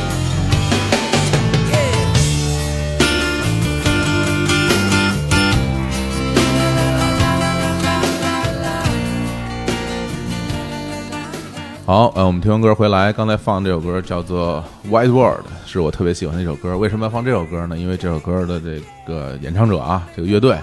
叫 Mr. Big 啊，是一个美国的摇滚乐队，相信嗯这导演肯定喜欢啊啊，因特为 别因喜为欢嗯我们这个摇玩摇滚乐都会喜欢这个这个乐队啊。我我个人在我这很小的时候听到他们的歌就就觉得哇，这太棒了，嗯就特别爷们儿。特然后，但是为什么要放这个乐队的歌？还有一个特别有意思的细节，是因为。大三这这这个电影儿，嗯它我从海报上看，它的英文名字就叫 Mr. B， ，Mr. Big，对对我对当时一看到这个这个名字，我我一下就想到这乐队了哈，因为那个时候我我还不知道你是玩音乐的人，嗯嗯后来我知得知你是玩音乐的人，我我想这里面当即应明该白，应该是有一定关系的吧？对对，有关系有关系，其实有关系。嗯你像，嗯，比如说，我也特别喜欢这支乐队，跟嗯小伙子一样，嗯就是，呃，他们的吉他手保罗·吉尔伯特，嗯和贝斯手比利·希汉都是我特别喜欢的音乐家，是嗯所以他们的歌也是那种，嗯，荷尔蒙爆炸的状态，很对，有劲儿了，嗯呃，不缺少旋律，对不缺少技术，是歌词上又不缺少表达，所对以这种东西对我来说，肯定影响一个十七八岁的孩子那是分分钟的事儿。必须对的，对然后他们乐队的名字呢，当时翻译过来，嗯，我们有各种各样的翻译啊，对对有我们说有他叫大人物，大人物有叫大先生，是是吧？有各种各样的。当时我就很喜欢，我就觉得大先生对我来说特别有刺激，因为我们嗯中国有大先生，嗯，然嗯后我们的著名的鲁迅先生，对我们称之鲁为迅大先生。是我觉得当时我想用这个，我就觉得特别符合大三儿。不是说我想拔高他，说他很大，是是是是如何如何的，嗯我就是觉得在我的世界里，这个人很爷们儿，他干了很多事儿，嗯他可以是个大先生，人家嗯存在感很强，对，就是十四五岁那个孩子的记忆里啊，他是这么一个形象，嗯其实很重要这个事儿。所以很多时候，呃，也有观众说，你们可能也看了，觉得哎，这个导演视角挺平的，就是没有一点儿不煽情，也不怜悯，嗯觉得这人物还牛逼哄哄的，像嗯朴树说的，对吧？所以基于这些，他就是这么一个状态，嗯他不是说我刻画出来，是我看到的人就是这样。对，就讲讲观感哈，因为我自己看完这个纪录片，说实话啊，说实话，我在去看之前，我上网稍微看了一下大概的介绍，嗯讲了一个什么样的故事，我其实挺担忧的。我为什么会担忧？因为里嗯有两个题材，我会有点担忧，一个是他整个本人的这个身体上的问嗯题，嗯这个题材；还有一个就是去西藏这个嗯题材。嗯嗯就这两个题材，其实很容易拍的很煽情，啊嗯或者说很容易拍的有一种怜悯，或者是嗯有一种感动，就是这种很刻意的，我说的感动是让你感动，对，就是很刻意的对这，种，我想让你看，因为像拍摄大三儿的这个过程中，我觉得你很容易嗯就能拍到一些他生活很艰难的一些细节。嗯嗯那如果你把这些细节展现给给观众来看的话，观众其实首先他很多人其实嗯天生就自带一种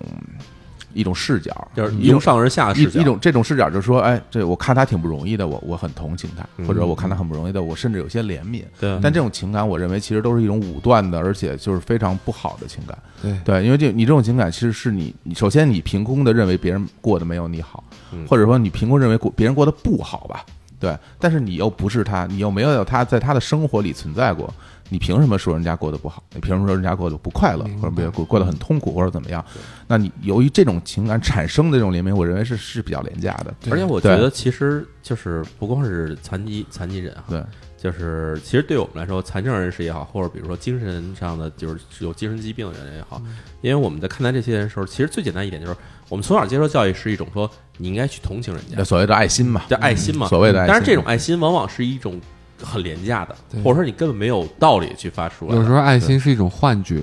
是爱，心其实是一种对自我的安慰，而且有呃的时候不是说对人家有什么帮助，而是你安慰你自己就的是情绪。这东西其实是两面看的，一面看就是说对自己的安慰，一面看其实我觉得有时候是对别人的伤害。嗯，嗯嗯，对，我不需要你同情我，我自己能自力更生，我自己能凭借我的劳动、我的努力、我吃饭、我生活，对我过得挺好的，你没有必要跑过来跟我对说这个那个没的。错对，所以看完这个，就是看完之后，我自己感受，我会觉得，哎，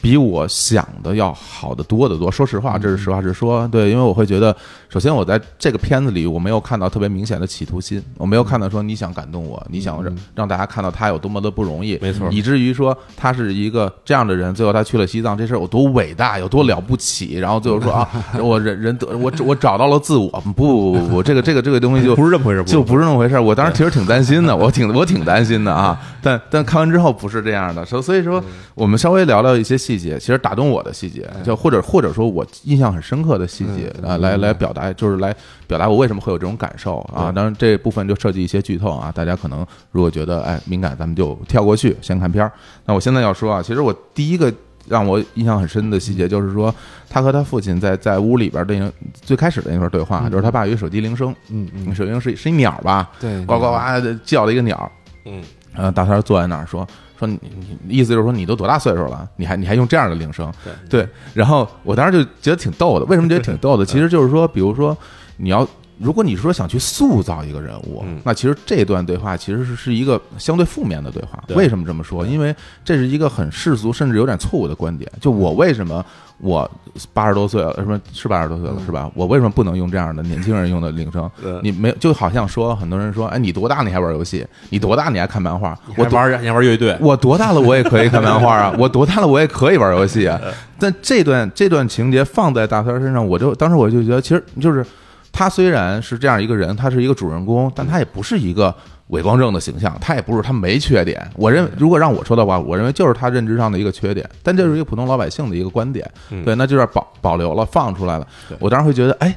是有点意思，是是这么回事哈。对你当时在去进行剪辑的时候，这段儿你自己看到是什么感受？啊我是觉嗯得特日常，就嗯对对对对对，特别嗯人，没错，对对特别人对特对别人，特说人话，没错，就我也是就嗯是刚刚那个小伙子说这段儿，嗯就是我简单的描述一下，嗯就是说父亲摆弄手机，嗯突然电话响了嗯，铃声是什么呢？是一串鸟的声音。嗯对，呱呱呱呱呱的那声儿。然后对大三儿就问：“这什么动静儿？啊 这是？”他爸就说：“半天还开始没理他是吧？嗯啊，没理他，没理他，半天手机铃声，就感觉好像也不太好意思，好像。是嗯，然后大三儿就就开始攻击人家，就就大三儿就说：‘哎，这 就是特不屑哈。’啊就没错没错就老不正经，你然后，这是啊。然后，然后，啊然后他爸说：“说我怎么了？我喜欢养鸟的人不能用手机铃声，是这么一个过程。嗯对嗯，然后我觉得其实就是开始我看这片儿的时候，因为大三儿最开始这片子没说到他要去西藏那段儿的时候，其实给你展现的大三儿人啊，你看着他觉得他这人怎么牛逼哄哄的，是吧？对对，就是哎这。有你事儿没你事儿，你管人家 这闲事儿对吧？你没事儿你管人家干嘛呀对？对然后，而且他在生活中显示出的一种状态，其实有点像一种叛逆青年的状态。但他但他也不是那种说就是抵抗状态，对对他不是一种反抗状态，对他是会觉得就是。反正我就这样，对吧？我就这么认知世界的。嗯他对自己其实是挺自信的。他因为他他对自己为什么自信？其实，在片尾的时候，我们我们能我够们能看，明白我们能看出来明白。但那个时候你看不太出来。呃对对，你你还只是每天就拍他在那儿在那儿拿个拿个墩布那儿拖拖地，拖地拖地然后见谁跟谁斗两句。对然后还还老说一些就特特野的笑话，就是他还有点对玩世不恭吧？啊对，还老然后逗人家啊。对，然后就是用北京话来说，其实这人有点轴，有点混，哎，对吧是是有一些，对，就有一是些，哎，这人这这给你感觉就跟街坊看见有这街坊有一个这 个不怎不怎不务正业这么一大大叔的这种感觉似的，对嗯对，，而且而且他就是他的轴其实体现在哪儿？就是就是吃饭，就是哎呀，太轴了，烧烤那一段儿啊，烧烤那一段儿我就看的我是觉得挺有意思的，就是当时说咱们咱们这次要不然造造个狠的啊，造狠的呢，然后问还不说，说去哪儿啊？不说不说不说哇别扭半天，这儿啊抽着烟那儿吃着串儿，然后还挑串儿毛病，然 后 对吧？就就是你能感觉到他想说。但他又不好意思说，然后他想让你说，对就是他想他想让让让那个皮哥说，皮哥也不坏是吧嗯对，你不说，那我也不说，我就在看看到最后实在忍不住了，实在说，要不然咱找一野的，咱去趟西藏吧。对 然后他终于磨叽半天，嗯我终于估计那时候就我猜哈嗯，皮哥那时候其实猜出他想干点什么出格的事儿哎对，来着，我们都猜到了，都猜到嗯了是吧？但是是不知道他是要去西藏，他不是他这样，就是说他挺坏啊的，他是挺坏的就是啊你比如说这个阿皮要说皮哥说说嗯咱去咱走吧，去西藏吧，嗯，他马上就给哎答答应了然后，他就哎该说那我听你俩的，你知道吧？哎，就绝就对是对。是你们要去的，我跟着去的，对，他你明白吧？嗯他就想把这事儿吧，就是反正早晚得有一人说这句话对对，不到万不得已，我不张这哎嘴。对对他对等这着这跟着人家说，啊你说了，那你就带着就是我。你所有抻茬儿的，我对跟着你来，对哎但是这个我也理解嗯，就是好比说咱今天晚上吃海鲜去，啊嗯，就是你比如说咱们仨可能坐一块儿无所谓，说去就去了，嗯但你要说说这个经济条件不是很好，他没法吃，明白，明白，就啊他去是你就说是这么回事他儿。怎么弄啊？就是有点张不开嘴，对他没法有弄，点张不开嘴，对我理解他也嗯对，然后关于皮克这人物的话，其实我觉得他在这个电影里边，其实他是一个特别重要的角色。嗯对，而且就是说实话，就是我从头看到尾，最后他后来背着大三儿去上到那个顶上，然后说：“哎，来都来了，咱们也得看看，是吧？啊，你就别别别磨叽了，赶紧来吧，咱们就看看。”而包括他最开始听到他说想去西藏，然后他自己内心的那种矛盾、纠结那种纠结，其实是一种担忧。我觉得换成我啊，我都不会答应他。我为什么不会答应他？你要死路上怎么办？对这说特直接。你要是真死路上，我能我能不能负得起这这个责任？实话，为什么要这么讲？是因为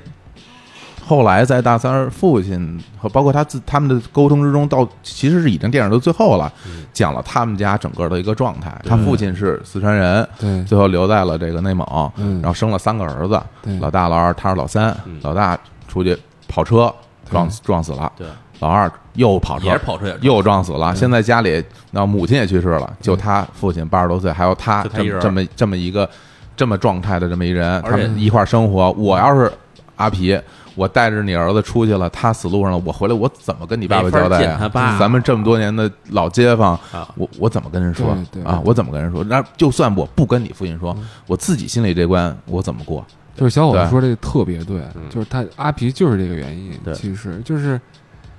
尤其在小城市，他不像在北京啊，你对搬到嗯是东啊城别人看不见你了，嗯，你这几条街天天低头不见抬头见，是啊这个心理压力就没办法，世俗嘛。而且我觉得从阿皮自己角度来出发，他跟大三儿俩人是发小，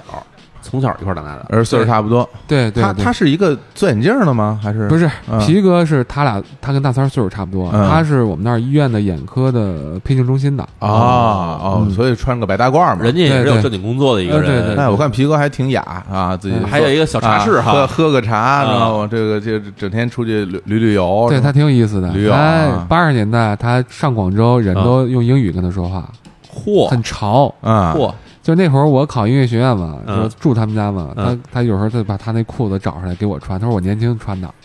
那你哪穿了他那么高？不是啊， 你想啊，就是 他他是他上初中高中那会儿哦，那时候的小时候啊那那时候对那时候我们上高中嘛，就是他得一米八多吧，我看他现在对啊，大个儿然后他拿出那裤子我一看，嗯我都不好意思往学校里穿啊，怎么着特呢？别潮就就就特葛，你知道吗？就 比较葛，啊 然后就这么个人，啊然后呃，喜欢抽过雪茄，喝过红酒，啊！对，我跟你说，在那个串儿店里头，啊抽雪茄，抽雪茄的事儿，当时看着也特别的不对劲。我跟你 说，就是你能感觉出来什么呢？就是皮哥这人啊，其实是有讲究的一个人。对对，然后呢，他又在这个小城市的这么一小串儿店里头，然后在那儿抽雪茄，感觉，哎，这这要是真的拍电影的话，都不能这么拍。我跟你说，对呀，所以他就是啊这就是真的生嘛活， 嘛，这就是生活，这就是生活现实的部对分嘛。嗯对，然后我自己因为没有，因为我没有在现实中接触这些人哈，啊我完全就是电影的观感，就是我在影片里你展现出你剪出来的东西呈现给我，嗯所以我认为皮哥他其实是他不是那么外向或者那么开朗的那么一个性格，对，然后呢他自己。就是我觉得肯定自己说完这事儿以后回家肯定睡不着觉，嗯一遍一遍就得想我到底要不要带他去。就是其实这是两面事儿嘛，一面就是说我如果带他去了，他很可能出现问嗯题，出了问题之后上不去下不来回不来，到时候怎么办？嗯那我们我因为我他去过西藏，他知道有多危险。对，另外一方面这边又是说，如果这回我不带他去，他可能一辈子都去不了了。对对他要去不了，他他是不是会觉得特别遗憾？就是一方面是责任感，还有一方面就是对朋友他的这是种他是仗义感他是我的哥们儿，是吧？对啊这么多年在一块儿了，他有这么一心愿，嗯现在求到我头上来了，我我拒绝了他，我自己能不能过这一关？对就是这两个东西，其实，在心中那种冲击，他其实很两难的，就会对吧其实它是非常对的痛苦的一个对决的定，对吧？然后除啊了这个以外，其实我跟那个给小伙子补充一点，还有一个，就我们仨关系一直很好，原来玩游戏。嗯如果这次不去，嗯我们仨再凑一块儿，未来的可能性有多大？啊也很尴还尬，真对，还就真是也是啊很尴还尬。所以真大是三儿在电影里不也说了吗？嗯说他有高反，他说我这回不想影响他们两个，嗯因为我们仨出来一块儿太难了，有不能道理因为我说把这个旅程就完成不了，你知高道吧？啊而且高反这事儿，我觉得也是特别打动我的一点，我嗯印象很深，就是你就看三个男的啊，三男的三个男的相互骗，就是 就是大家可能就是如果你没有这种这种关系，你可能很难理解这种心态。嗯就首先皮哥骗他嗯啊，他给他测测血氧嗯是多少，啊他不说，比如七十几不说，我就说八十多，嗯我我为了安慰你，而还说你还挺不错，对，你还挺不错，对你比别人都强，要不然你得了，你住这儿吧，你 对留你留这儿吧，对还对还逗呢。对对其实他是是想说，至少从我这块儿，在保证安全的情况下，我给你一个宽松的心情，啊让对你让你我别给你太个鼓励我让你别太担忧，让你自己给你打打气。我用对这种对方式给你打打气。然后大三这边开始骗他嗯啊，问大师你有反应吗？大师没事儿，一点感觉没啊 当然有。我相信他不可能没反应，他一定有反对应，啊他对一定很不舒服。没错，大家跟对嗯人告诉说啊，现在也就两千多吧，到四千多了啊，怎么可能？你骗我，哎一点事儿没嗯有。对他其实是自己，我觉得他也是有考虑的。现在我觉得，我这是我嗯第一次听到说一个观众啊能有这个解读，我觉得这个是对兄弟之间情感可以收到的人才会有这样的解读。就我觉得可能对从小到大，因为咱们这辈儿人都是独生子女嘛，嗯就是跟家里没有兄弟接触，所以基本都是跟朋友，就是自己的几个哥们儿接触。所以嗯这个这个是很很就是真实的，真的我觉得我看到那块儿我就觉得挺逗，因为我因为我想笑，就嗯我不会说我看到他，我觉得我特感动想哭，没有，因为我我会觉得就会心一笑。大家其实你大 家嗯对对你说这我不懂吧？你你说你说你蒙我这我不知道，我一定知 道。然后我蒙你，你也一定知道吧对？我们相互就不拆穿了，反正大家都知道，反正来一趟不容易，今天咱。上也上，不上也上。我跟你说，对对大三儿时候心里会有那种想法，我就觉得啊，我今天死这儿我也得上去，不是而且是兄弟之间不愿意互相驳面子，嗯就是你咱来了，你跟我来了，那我就不能让你跌面儿，那我也得往上走着走。维护各自的尊严对嘛。，而且我对跟你啊说，当当我们在这个看片儿那过程中啊，嗯厂里其实有几次有那种会心的笑声的，嗯就真的不是说哎我自己觉得逗，就是厂里真的你能听见笑声嗯。从一个特别平常的一个片子里面，或者一个很平铺的一个片子里面嗯，你能听见笑声，我觉得是很不错。对就大家能理解这个感觉，而且刚才刚才导演说说大三儿挺坏的啊，呃，挺坏，真挺坏其实其的。实导演也挺坏的，就就导演坏在哪儿啊？就是我觉得好多镜头你是诚心的，你是诚心想想拍大三儿，你你逗他，然后自己看着乐，就好像大三儿去买那个转经筒的时候，他跟人讨价还价，他就跟人说二十。然后人说哦不行，卖不了20二十。他说了好多遍，二十你从头到尾全给他留下来了，对对吧啊，你他不是，但我跟你说啊，啊那拍摄拍摄也是挺有好玩的事儿嗯。那个八角街啊啊那块儿其实不让拍摄，你知道吗啊，哦所以那就是就大三儿就那么个性格，他就一定会砍价。嗯你们要看空帆船的啊，就就是那个纪录片，嗯嗯十分钟那个，嗯它里面跟那个人力车也砍价，嗯你知道吧？就是我们当时拍，就跟摄影师我们都是赶紧拍，啊拍完就撤，啊趁着所有人还没反应过来的时候，你直接知道走吗了，？就是因为那个区域就是呃，正常来说是不让摄像机介入的，有很多地儿哈。对，所以我们当然我们本来是怀着善意，也没有什么恶意，嗯所以主要是拍大三儿。你看嗯我们所有的镜头基本都在大三儿身对啊上，他平时在中间，所以这是我刚跟你说的，也嗯也也不招人烦。是嗯，所以他就在那儿越，其实那会儿的状态是 什么？我们越着急，他越不走，忒墨迹，因为他是这样，你保 安你保安来了以后，人有可能检查你素材的，对或者人就说一句你删了，你不白拍了吗？对他就在那儿磨叽，我就按理说我要干预，我就会说算了，我给你二百块钱，你赶紧 赶紧走吧二十五二十五得了，二十五不行，就二十，非二十，对，然后呃而且他砍价过程还特别赖，你知道吗？往人柜台上 而啪，而而且还给给人讲很多大道 理，啊这我都能想象画面哈。比如，如果如果我是你，如果我去拍我的一个发小一哥们儿，我拍了这段画面以后，或者我剪出来之后，我一定让把他拉过来，说你看你德行， 你看你看你嘴脸啊， 就就就这种这种玩笑嘛，就比较可爱嘛，就是就是对那一刻，就是他那个小坏心眼儿就特出来了逗你知道啊哎，吗他他那个对整个所有你之前觉得他那种有点儿赖。啊，有点儿混，嗯他那劲儿全在那个砍价这块儿所以全所以说我其实实我我是觉得这个这一段儿特别好，好在哪儿？是因为之前进藏的时候，其实过程是很艰苦的，然后大家的其实心情是挺沉重的。嗯然后呢，当你真的到了布达拉宫，真的到了拉嗯萨，然后你那个时候，大家很可能会觉得就很感动，会觉得说 啊，一个人啊，终于到了这儿了，大家是啊，我情绪到了这个顶点了，是不是我要释放一下？嗯我是不是要感动一把？我是不是要哭一下？对对然后嗯马上一个特别世俗化的一个东西插进 来，让你平复你的心态，说你不根本没有你别太对感对，对你别太感动，这个就是一个人的生活，没错对没错对这是一个普通人的生活，我没有想让你觉得他有多了不起，没错我也没有让你觉得他有多伟大，甚至于说我不想让你觉得，因为他这样的人到了拉萨，让你觉得那种感动，不要的，我们不要这个，我自己理解，我说不要这个，我要的还是生活，让你看他到了这儿还是跟人砍价吧，他也是这么一对其普实通人吗？该怎么着对还是怎么着。这小伙子说得特对，就是哦嗯，我不可能我在赤峰那个小城市遇到的所有问题，我到拉萨就没有了，对不可能的就是这样，对啊，对啊，所以，所以他到拉萨依然是这这很关键的问题，这得便宜点儿。我给你们讲个更逗的故事，片子里没有的。嗯我们到大大昭寺，大昭寺里是肯定不让拍了，我对们进里啊就里面是不让拍的嗯。他吧就想给阿皮准备个礼物，嗯什么礼物呢？他就学嘛，嗯，他就看那个降魔杵，不知道你知道是哦知道不是知道知道尖儿的那我个，去过大昭寺，嗯嗯嗯，然后阿皮不老抽雪茄嘛，嗯他就跟我说：“哎，我送你阿皮这东西。”我说：“你干嘛用啊？”他说：“是这样的，他老钻抽眼，我钻眼儿用，然后抽雪茄。啊，在上有一尖儿那一层，对是不是？对，我说：“你买去吧。”他就问那个喇嘛，嗯就是从从始至终喇嘛是没有跟他说嗯话的。他问：“你好，嗯纸这多少钱？”嗯喇嘛就这样嗯举了比用手比了一下一，啊嗯，然后他也没说话，他就看着人喇嘛，就是也用手比划了一下嗯五，嗯喇嘛就没理他，人就走 了。嗯然后他还在那儿待着，喇嘛就转一圈又回来了，嗯在柜台里掏出一个来，啪就扔给他了那个降魔杵。嗯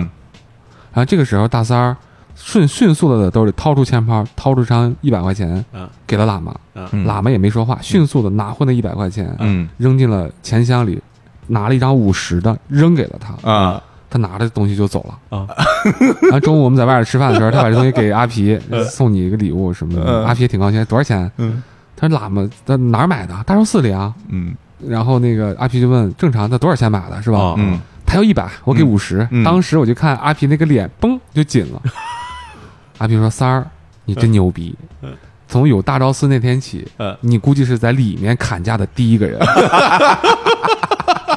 这喇嘛都没见过这样不的，是，你明白我说的意思吧？就大昭寺里的东西都是开光的法器，是是那是个东西没有砍价的。对这这一般人要多少你给多少呗。呃对，嗯对对然后大三儿一脸懵 逼，呃，太绝对是故意的，绝对故意。 那你要是你要是我，我给他扔一五块，真的。不是，就是说，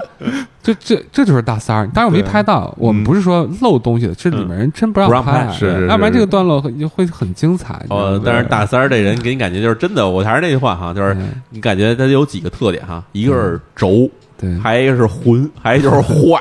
就挺就比较贼， 就是那挺好，挺好的，就比就比较鸡，特别 真实。就很鸡贼。你身边好多朋友就是都是这样，对我我好多发小都特别贼，对不是，说实话，你要真拍文青到那儿，哇，各种的呃这个精神洗涤，然后就各种的什么这种这个热泪盈眶，我觉得反而看起来特别没劲了。对，其实我还有一个有一个片段，其实印象很深的，就是他那个哈达那段儿嗯嗯啊，就是大三儿过去跟那个藏民啊，嗯人藏民后来给了他一哈达，嗯然后呢跟他拍照，嗯然后他特美啊，拿着哈达回来了，说说你看你看你们都没给你，就给我了啊，人家我觉得自己受到了尊重，对对对对包括我联想到他那段儿，他在北京你拍了一段儿，那是在北京吗？哪个？对对，对他说他他来北京对对他在对那个对地铁站里吧，他喜欢西北门京地铁站的对感觉对对在那儿来回来去其实走嗯其。实那段他说他自己说，哎，说我我喜欢北京，说我也喜欢、为什么喜欢北京？因为我在北京路上走的时候，没有人会关注我，嗯没有人会因为我的身高关注我。过多的看他，嗯对，其实那个时候，嗯，你就能感到，其实他的他的人生，他这么多年在嗯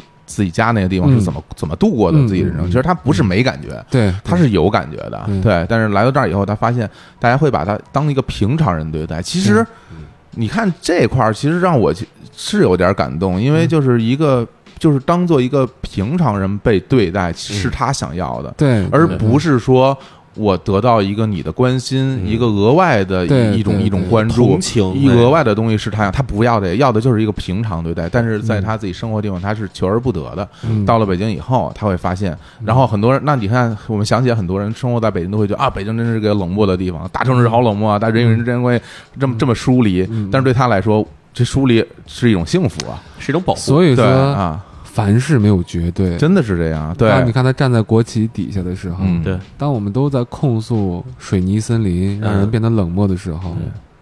其实我觉得好多东西大家是可以读到的那种感受。对他被淹没在人群里的时候，嗯对吧？嗯， 所以好多事儿我们看从什么什么样的角度去看它，对嗯，真是就这是样你能多一个看世界的窗，就是眼维睛吧度，，嗯就是我从他的眼睛里看到了，就是他他眼中的世界。对，或者说你我不说他眼中世界一定多了不起，嗯他眼中世界一定是你应该去学习的。我不说这个，我只是说有这样的一、嗯对一种生活，有人在你身边也发生着，你可能都没有关注到。嗯，然后说回来，关于海达那段，可能我们对于哈达这个东西理解的更深，嗯尤其在内蒙，嗯，啊就我觉得内是蒙也有海达对吧？大三儿说的是很对的，蒙族是我在内蒙这么多年没嗯混着哈达，嗯他说是很调侃，但但这是一个特别有点讽刺的意思啊，嗯真是的，就是他这种讽刺不是说讽刺一个地域，或者是他就是这个人生的嗯巧合，对，他当他到那儿以后，当时那个山口，我片子里看大家看是五千二百米。 嗯对于藏民来说，他们知道五千二百米意味着什么，就是他们生活的那个地方，嗯陆陆续续那儿过去很多人，去过很多人，他们看过很多人在五千二百米的怂的状态。嗯啊那个哈达在那儿是一百五一条，哦嗯，哦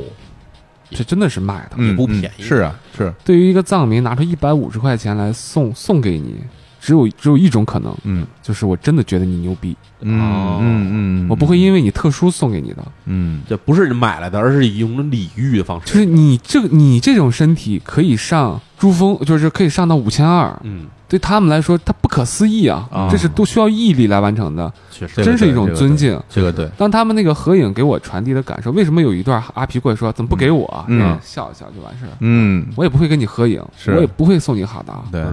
你不配。就是觉得你就是一般明白人了嘛，对吧？在内蒙，哈达嗯，是送朋友，嗯那在西藏可能哈达是送英雄的，所以那一段儿， 我觉得对我来说让我挺感动的。实嗯话，我觉得哎，我就是想让《大三儿》这部电影怀着善意来拥抱这个世界，嗯然后呢，这个世界给他一个大大的拥抱，嗯嗯嗯，让你觉得人和人的关系是有可能的。嗯，说说这个电影，我多说两句，没事儿说啊，这个电影其实，大家看到有人说很正、很正向，等等嗯等等等等的，就是这种大三儿心底的那个光明，很能温暖别人。原因是这样的，就是我之所以传递这个东西，是因是因为我了解这个世界上人和人的关系，有些时候是让人绝望的，嗯是的，包括我们这个世界上每天发生的事儿，是它是让人绝望的。是，但你怎么办呢？分享一个小故事，就我嗯出发的当天，我奶奶去世了，哦，有就是这事儿挺挺挺，你你没法说，嗯我们定好三点走，三点起来，车顶上那行李箱坏了，就盖不上。嗯，为什为什么不知道？嗯就是盖不上。哎，哎到这凌晨五点的时候，砰儿就好了，莫名其妙。上车打着火，电话嘡，电话铃一响，我父亲来的电话，第一句话：“你奶奶没了，你走没走哇？”车上瞬间所有人都他妈的懵逼了，就就我的知行制片人也嗯就就就在那儿。嗯哦然后我开到我奶奶家，看我奶奶安静的躺那儿，我叔叔、我爸爸他们都乱了。嗯嗯一个嘖经历了那么多事儿的老人啊，嗯就他们对我来说长辈全乱了，因为他们那当儿子的命当到头了，嗯嗯嗯嗯嗯，所以那一刻我更懵逼，你知道吗？我怎么办？我走还是不走？对，不走，他们请假都请完了，走嗯我这怎么弄呢？我在我们家我是长孙啊，我得抱骨灰盒等等哇，所有那事真儿。是啊责任长孙重大了啊，然后我特别希望有一大哥站出来说：“没事儿，小童，别走了，嗯先把这事儿处理完。嗯，我身边所有人一个说这种话的都没有，都等着你说呢，嗯嗯你怎么办？那在那一刻，我觉得我需要被安慰啊，我需要有人给我做决定啊，嗯我也脆弱啊，是，我想不通啊。所以西藏这一路，你们可想而知我是怎么拍下来的。哎，那最后回来的时候，我理解了，就像小伙子说的，嗯都等着我决定的。是啊，有些时候你没办法，你就到了那个份儿上，你就必须要做决定对。在我看来，在那在那一刻，人和人的关系是那么脆弱，是那么无助，没有办法。嗯那我们这个时代发生的大事儿就更多了，人和人的关系就更淡薄，嗯更不被信任。那怎么办呢？那我作为一个表达者，我要做什么呢？嗯我的电影要传递什么呢？嗯对吧？我得想清楚吧。我没不是错那一刻，我不是个急的手，小伙子。嗯我要，我是嗯一个表达者，我需要嗯对我说的每一句话负责任。对嗯嗯那我愿意做一面盾牌。嗯这个世界并不是全是善良的部分，对有那个部分，那个部分并不是说我不知道、没经历，我都经历过，但是我会把良心摆在中间做选择而已。所以大三儿像一面盾牌，嗯当这个世界上并不善良的部分，我们遇到的时候，至少我们有一有一面盾，嗯我们身上都不缺刀，所以在这个时代，我们不知道怎么回事就伤害到别人了，嗯，嗯所以每个人的脆弱的程度超出我们的想象，是所以这面盾牌就更为重要。这也是我特别想分享给大家的，我觉得，嗯，我们愿意实现世界美好的部分，因为生活已经很艰难了，对，有一面盾牌很重要。啊，说太说太好了啊，说得好说得好在这个时候能够有这样一个人的出现，这样一个电影给到你，让你看说，哎，其实生活中有。特特别多不同不同样的人在过着嗯不同的人生，对于大三儿来讲，而尤尤其是大三的父亲，对一个人背井离乡到了内蒙，那么大岁数了，嗯可能一辈子回不了自己的家乡，他对自己家的那种那种想念，然后他的儿子的去世，然后他两个儿子陆续去世对，他的老伴儿，他老伴儿去世，他的孩子现在又是这样一个状态，他心里的那些东西，他向谁说？对，他跟谁说？他他无他无人倾诉，没有呢，其实你在你在画面里看到他是一个特别坚强的人，但是或者甚至是一个特别硬的、特别硬的一个硬人。汉，对，但当他当他脆弱的时候，他他他找谁倾诉呢？但是他对于生命的畏惧，他对于死亡的恐惧，我不知道有没有，我我不这我不清楚。嗯，但是一切这些东西，他都无处倾诉，所所以他以必须面对，而且你必须面对嗯啊，对，所以我就会觉得就是。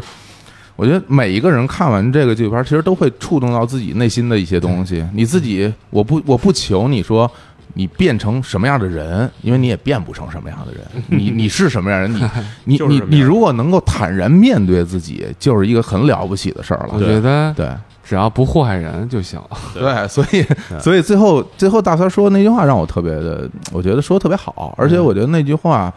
嗯、在这样一个纪录片里，当我看到那个时候，我觉得他是应该的，就是他应该是这样一种表达。嗯就问大三儿说，那人家都说来西藏会净化心灵，对你你就有没有觉得你自己被净化？嗯，大三说我没什么可净化的，但是哎我自己就挺纯净 的，我觉得我挺好对的，我也不祸害人，我挺好的。对我觉得这个这个这个态度，真的比你给我写的一万篇鸡汤文都都有意义的多。对对你不要说真的，大家很多时候会把旅游强行赋予很多意义。 对，对你会觉得说啊，我现在呃我我迷失了，我找不到自己了，然后我需要一种方式来寻找自己。对你，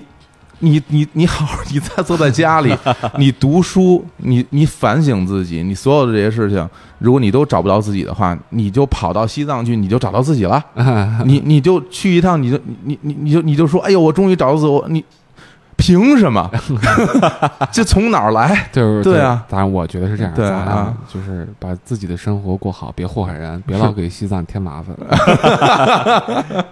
真的我其是实啊，其实我对这片儿为什么我觉得喜欢啊？一个原因就是因为我我比较爱看纪录片儿，嗯然后呢，我看的很大一部分纪录片儿是来自于 NHK 的嗯嗯， ，NHK 其实拍过很多有意思的纪录片儿。是然后呢，里面有一部分是反映社会问题的，比如说那会儿拍什么三河大神之类的这种东西的纪录片儿，嗯嗯但是还有一大部分是 NHK 那七十二小时，嗯就是那我知种道啊我真啊，知就道是街头一拍拍拍三天，特别喜欢。嗯然后这路上就是经常是某个街角小店，嗯或者是某辆什么大巴车，是就拍这来来去的人，然后这些人的故事可能就是给你分享他们生活中的某一个小片段，嗯可能就是几十秒时间或者几分钟时间，给你讲一下他的故事是如何的，嗯然后也不评判什么。是就是让你看完以后，你就看哦，这些人是这么活着的。对就是这个片，就是《七十二小时》这个这个纪录片是对我来说非常喜欢的一个片子，因为它没有冲突，对它基本就是给你讲人是怎么生活的，状态，人是怎么样？这在此刻，你你在这个车上你坐着也好，你在店里坐着也好，身边所有人他们在经历的事情，就跟你刚才说的一样，你不可能知道，但是他给你一个角度，让你知道这些人到底是一样什么样的生活，然后甚至你从他那里面讲的这些片段里面，你也不能知道他整个的生活状态是什么样，但是你能知道他此刻是一个什么状态。对，然后我其实看大三儿的片儿，其实也是这种感觉，就是、嗯啊，你能知道大三儿在差不多前前后后可能几个月时间里面，他是怎么一个状态，就这样就够了。你别跟我说太多什么什么升华这种东西，我其实看到这点儿就已经很舒服了，嗯其真实是很舒服其。实作为创作者而言啊，就是大家都有自己的审美，也有自己的表达欲，也嗯有自己的价值观、对世界的认知。对，那其实我觉得能够做到克制，能够做到克制的表达，是一件挺不容易的事。嗯对对因为宣泄很容易啊对啊，克制很难。那在克制的时候，你可能会做过嗯了啊，克制过了以后，大家可能看不懂，啊就觉得很冷漠，可能不是会觉得他觉得就是我没理解。对对对，但你不知如道你要说什么呀如？何去拿 捏，对如何去拿捏一个表达与克制的度嗯，这个东西我觉得是见功力的。嗯呃这见功力不是不单单是你的技术，对我认为不是技嗯术，我认为是你的。态度就是，而且你的理解，你对世界的理解，嗯对你你怎么看这世界的？你怎么想把你的东西表达给大家？这是你的态嗯度。技术活儿大家练练都会，嗯，对你你态度是要生经过生活，哎呀生嗯活要经过思考，要经过反思，然经后过被蹂躏，对，对你对然后你需要反复去验证嗯对，最后才能达到这么一个现阶段的一个一个认知。嗯谁敢说我现阶段认知就一定对啊？对对我就一定了不起，我所有认知都是对的，不敢说没。有没有没有，所以你才会克制，对对，要不然你我我就是对的，我永远错，我永远错不了，那你你就嗯变成一个非常自大的、狂妄的、刚愎自用的，然后很封闭的一个人了，对，所以在看这个电影的时候给我的感受，我是很舒服的，因为至少我会觉得在和我现在对世界的认嗯知是有一相当大的重是能接上的是有相当大的重合度的。嗯我也只敢这么说，我不敢说这对或者不对啊。明白，对明白。而且我觉得，其实就刚才咱们假如说是这个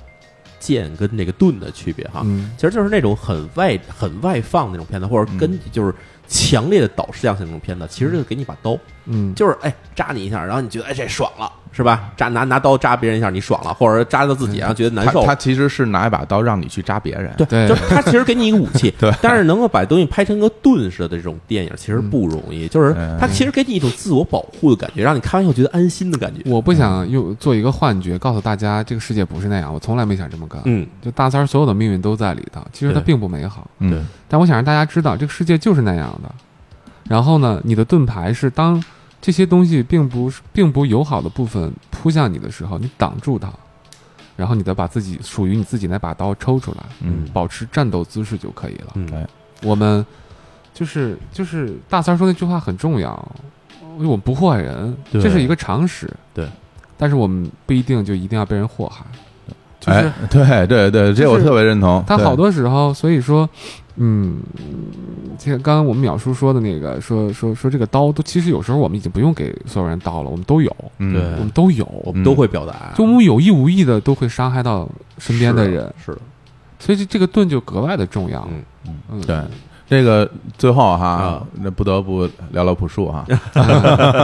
因为这个至少在社交媒体上很少见到朴树这么这么激动。啊，呃，发了不少微嗯两条条两条两条微微博博去说这个片儿，然后他自己也参与，嗯，然后再做这个片片尾曲啊，嗯所以他那版是重新录的是吧？对他重新录一个 live 的版本啊空帆就是船啊呃，他原来啊，他那个空帆船是一个猎户那张专辑的开场，嗯是，是一个引子，对对，或者做演唱会啊什么的，是个大引子，开场曲什么的。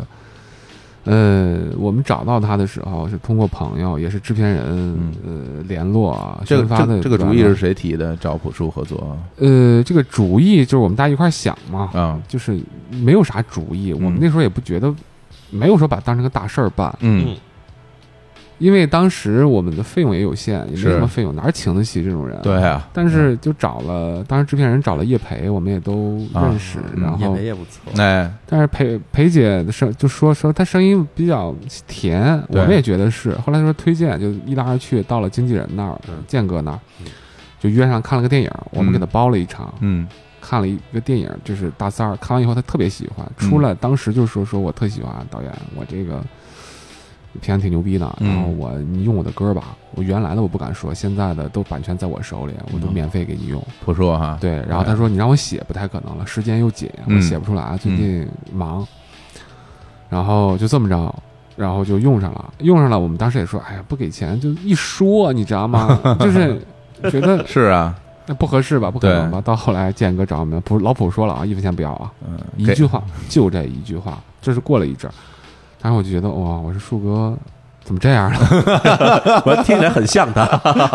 然后有一次我跟树哥聊天，我说树哥，我说你这仗义劲儿哪儿来的？在我们家嗯吃饭，嗯他特别可爱，他说操，他说我有点激动了， 不是，啊他说我特怕人家说我不好，就是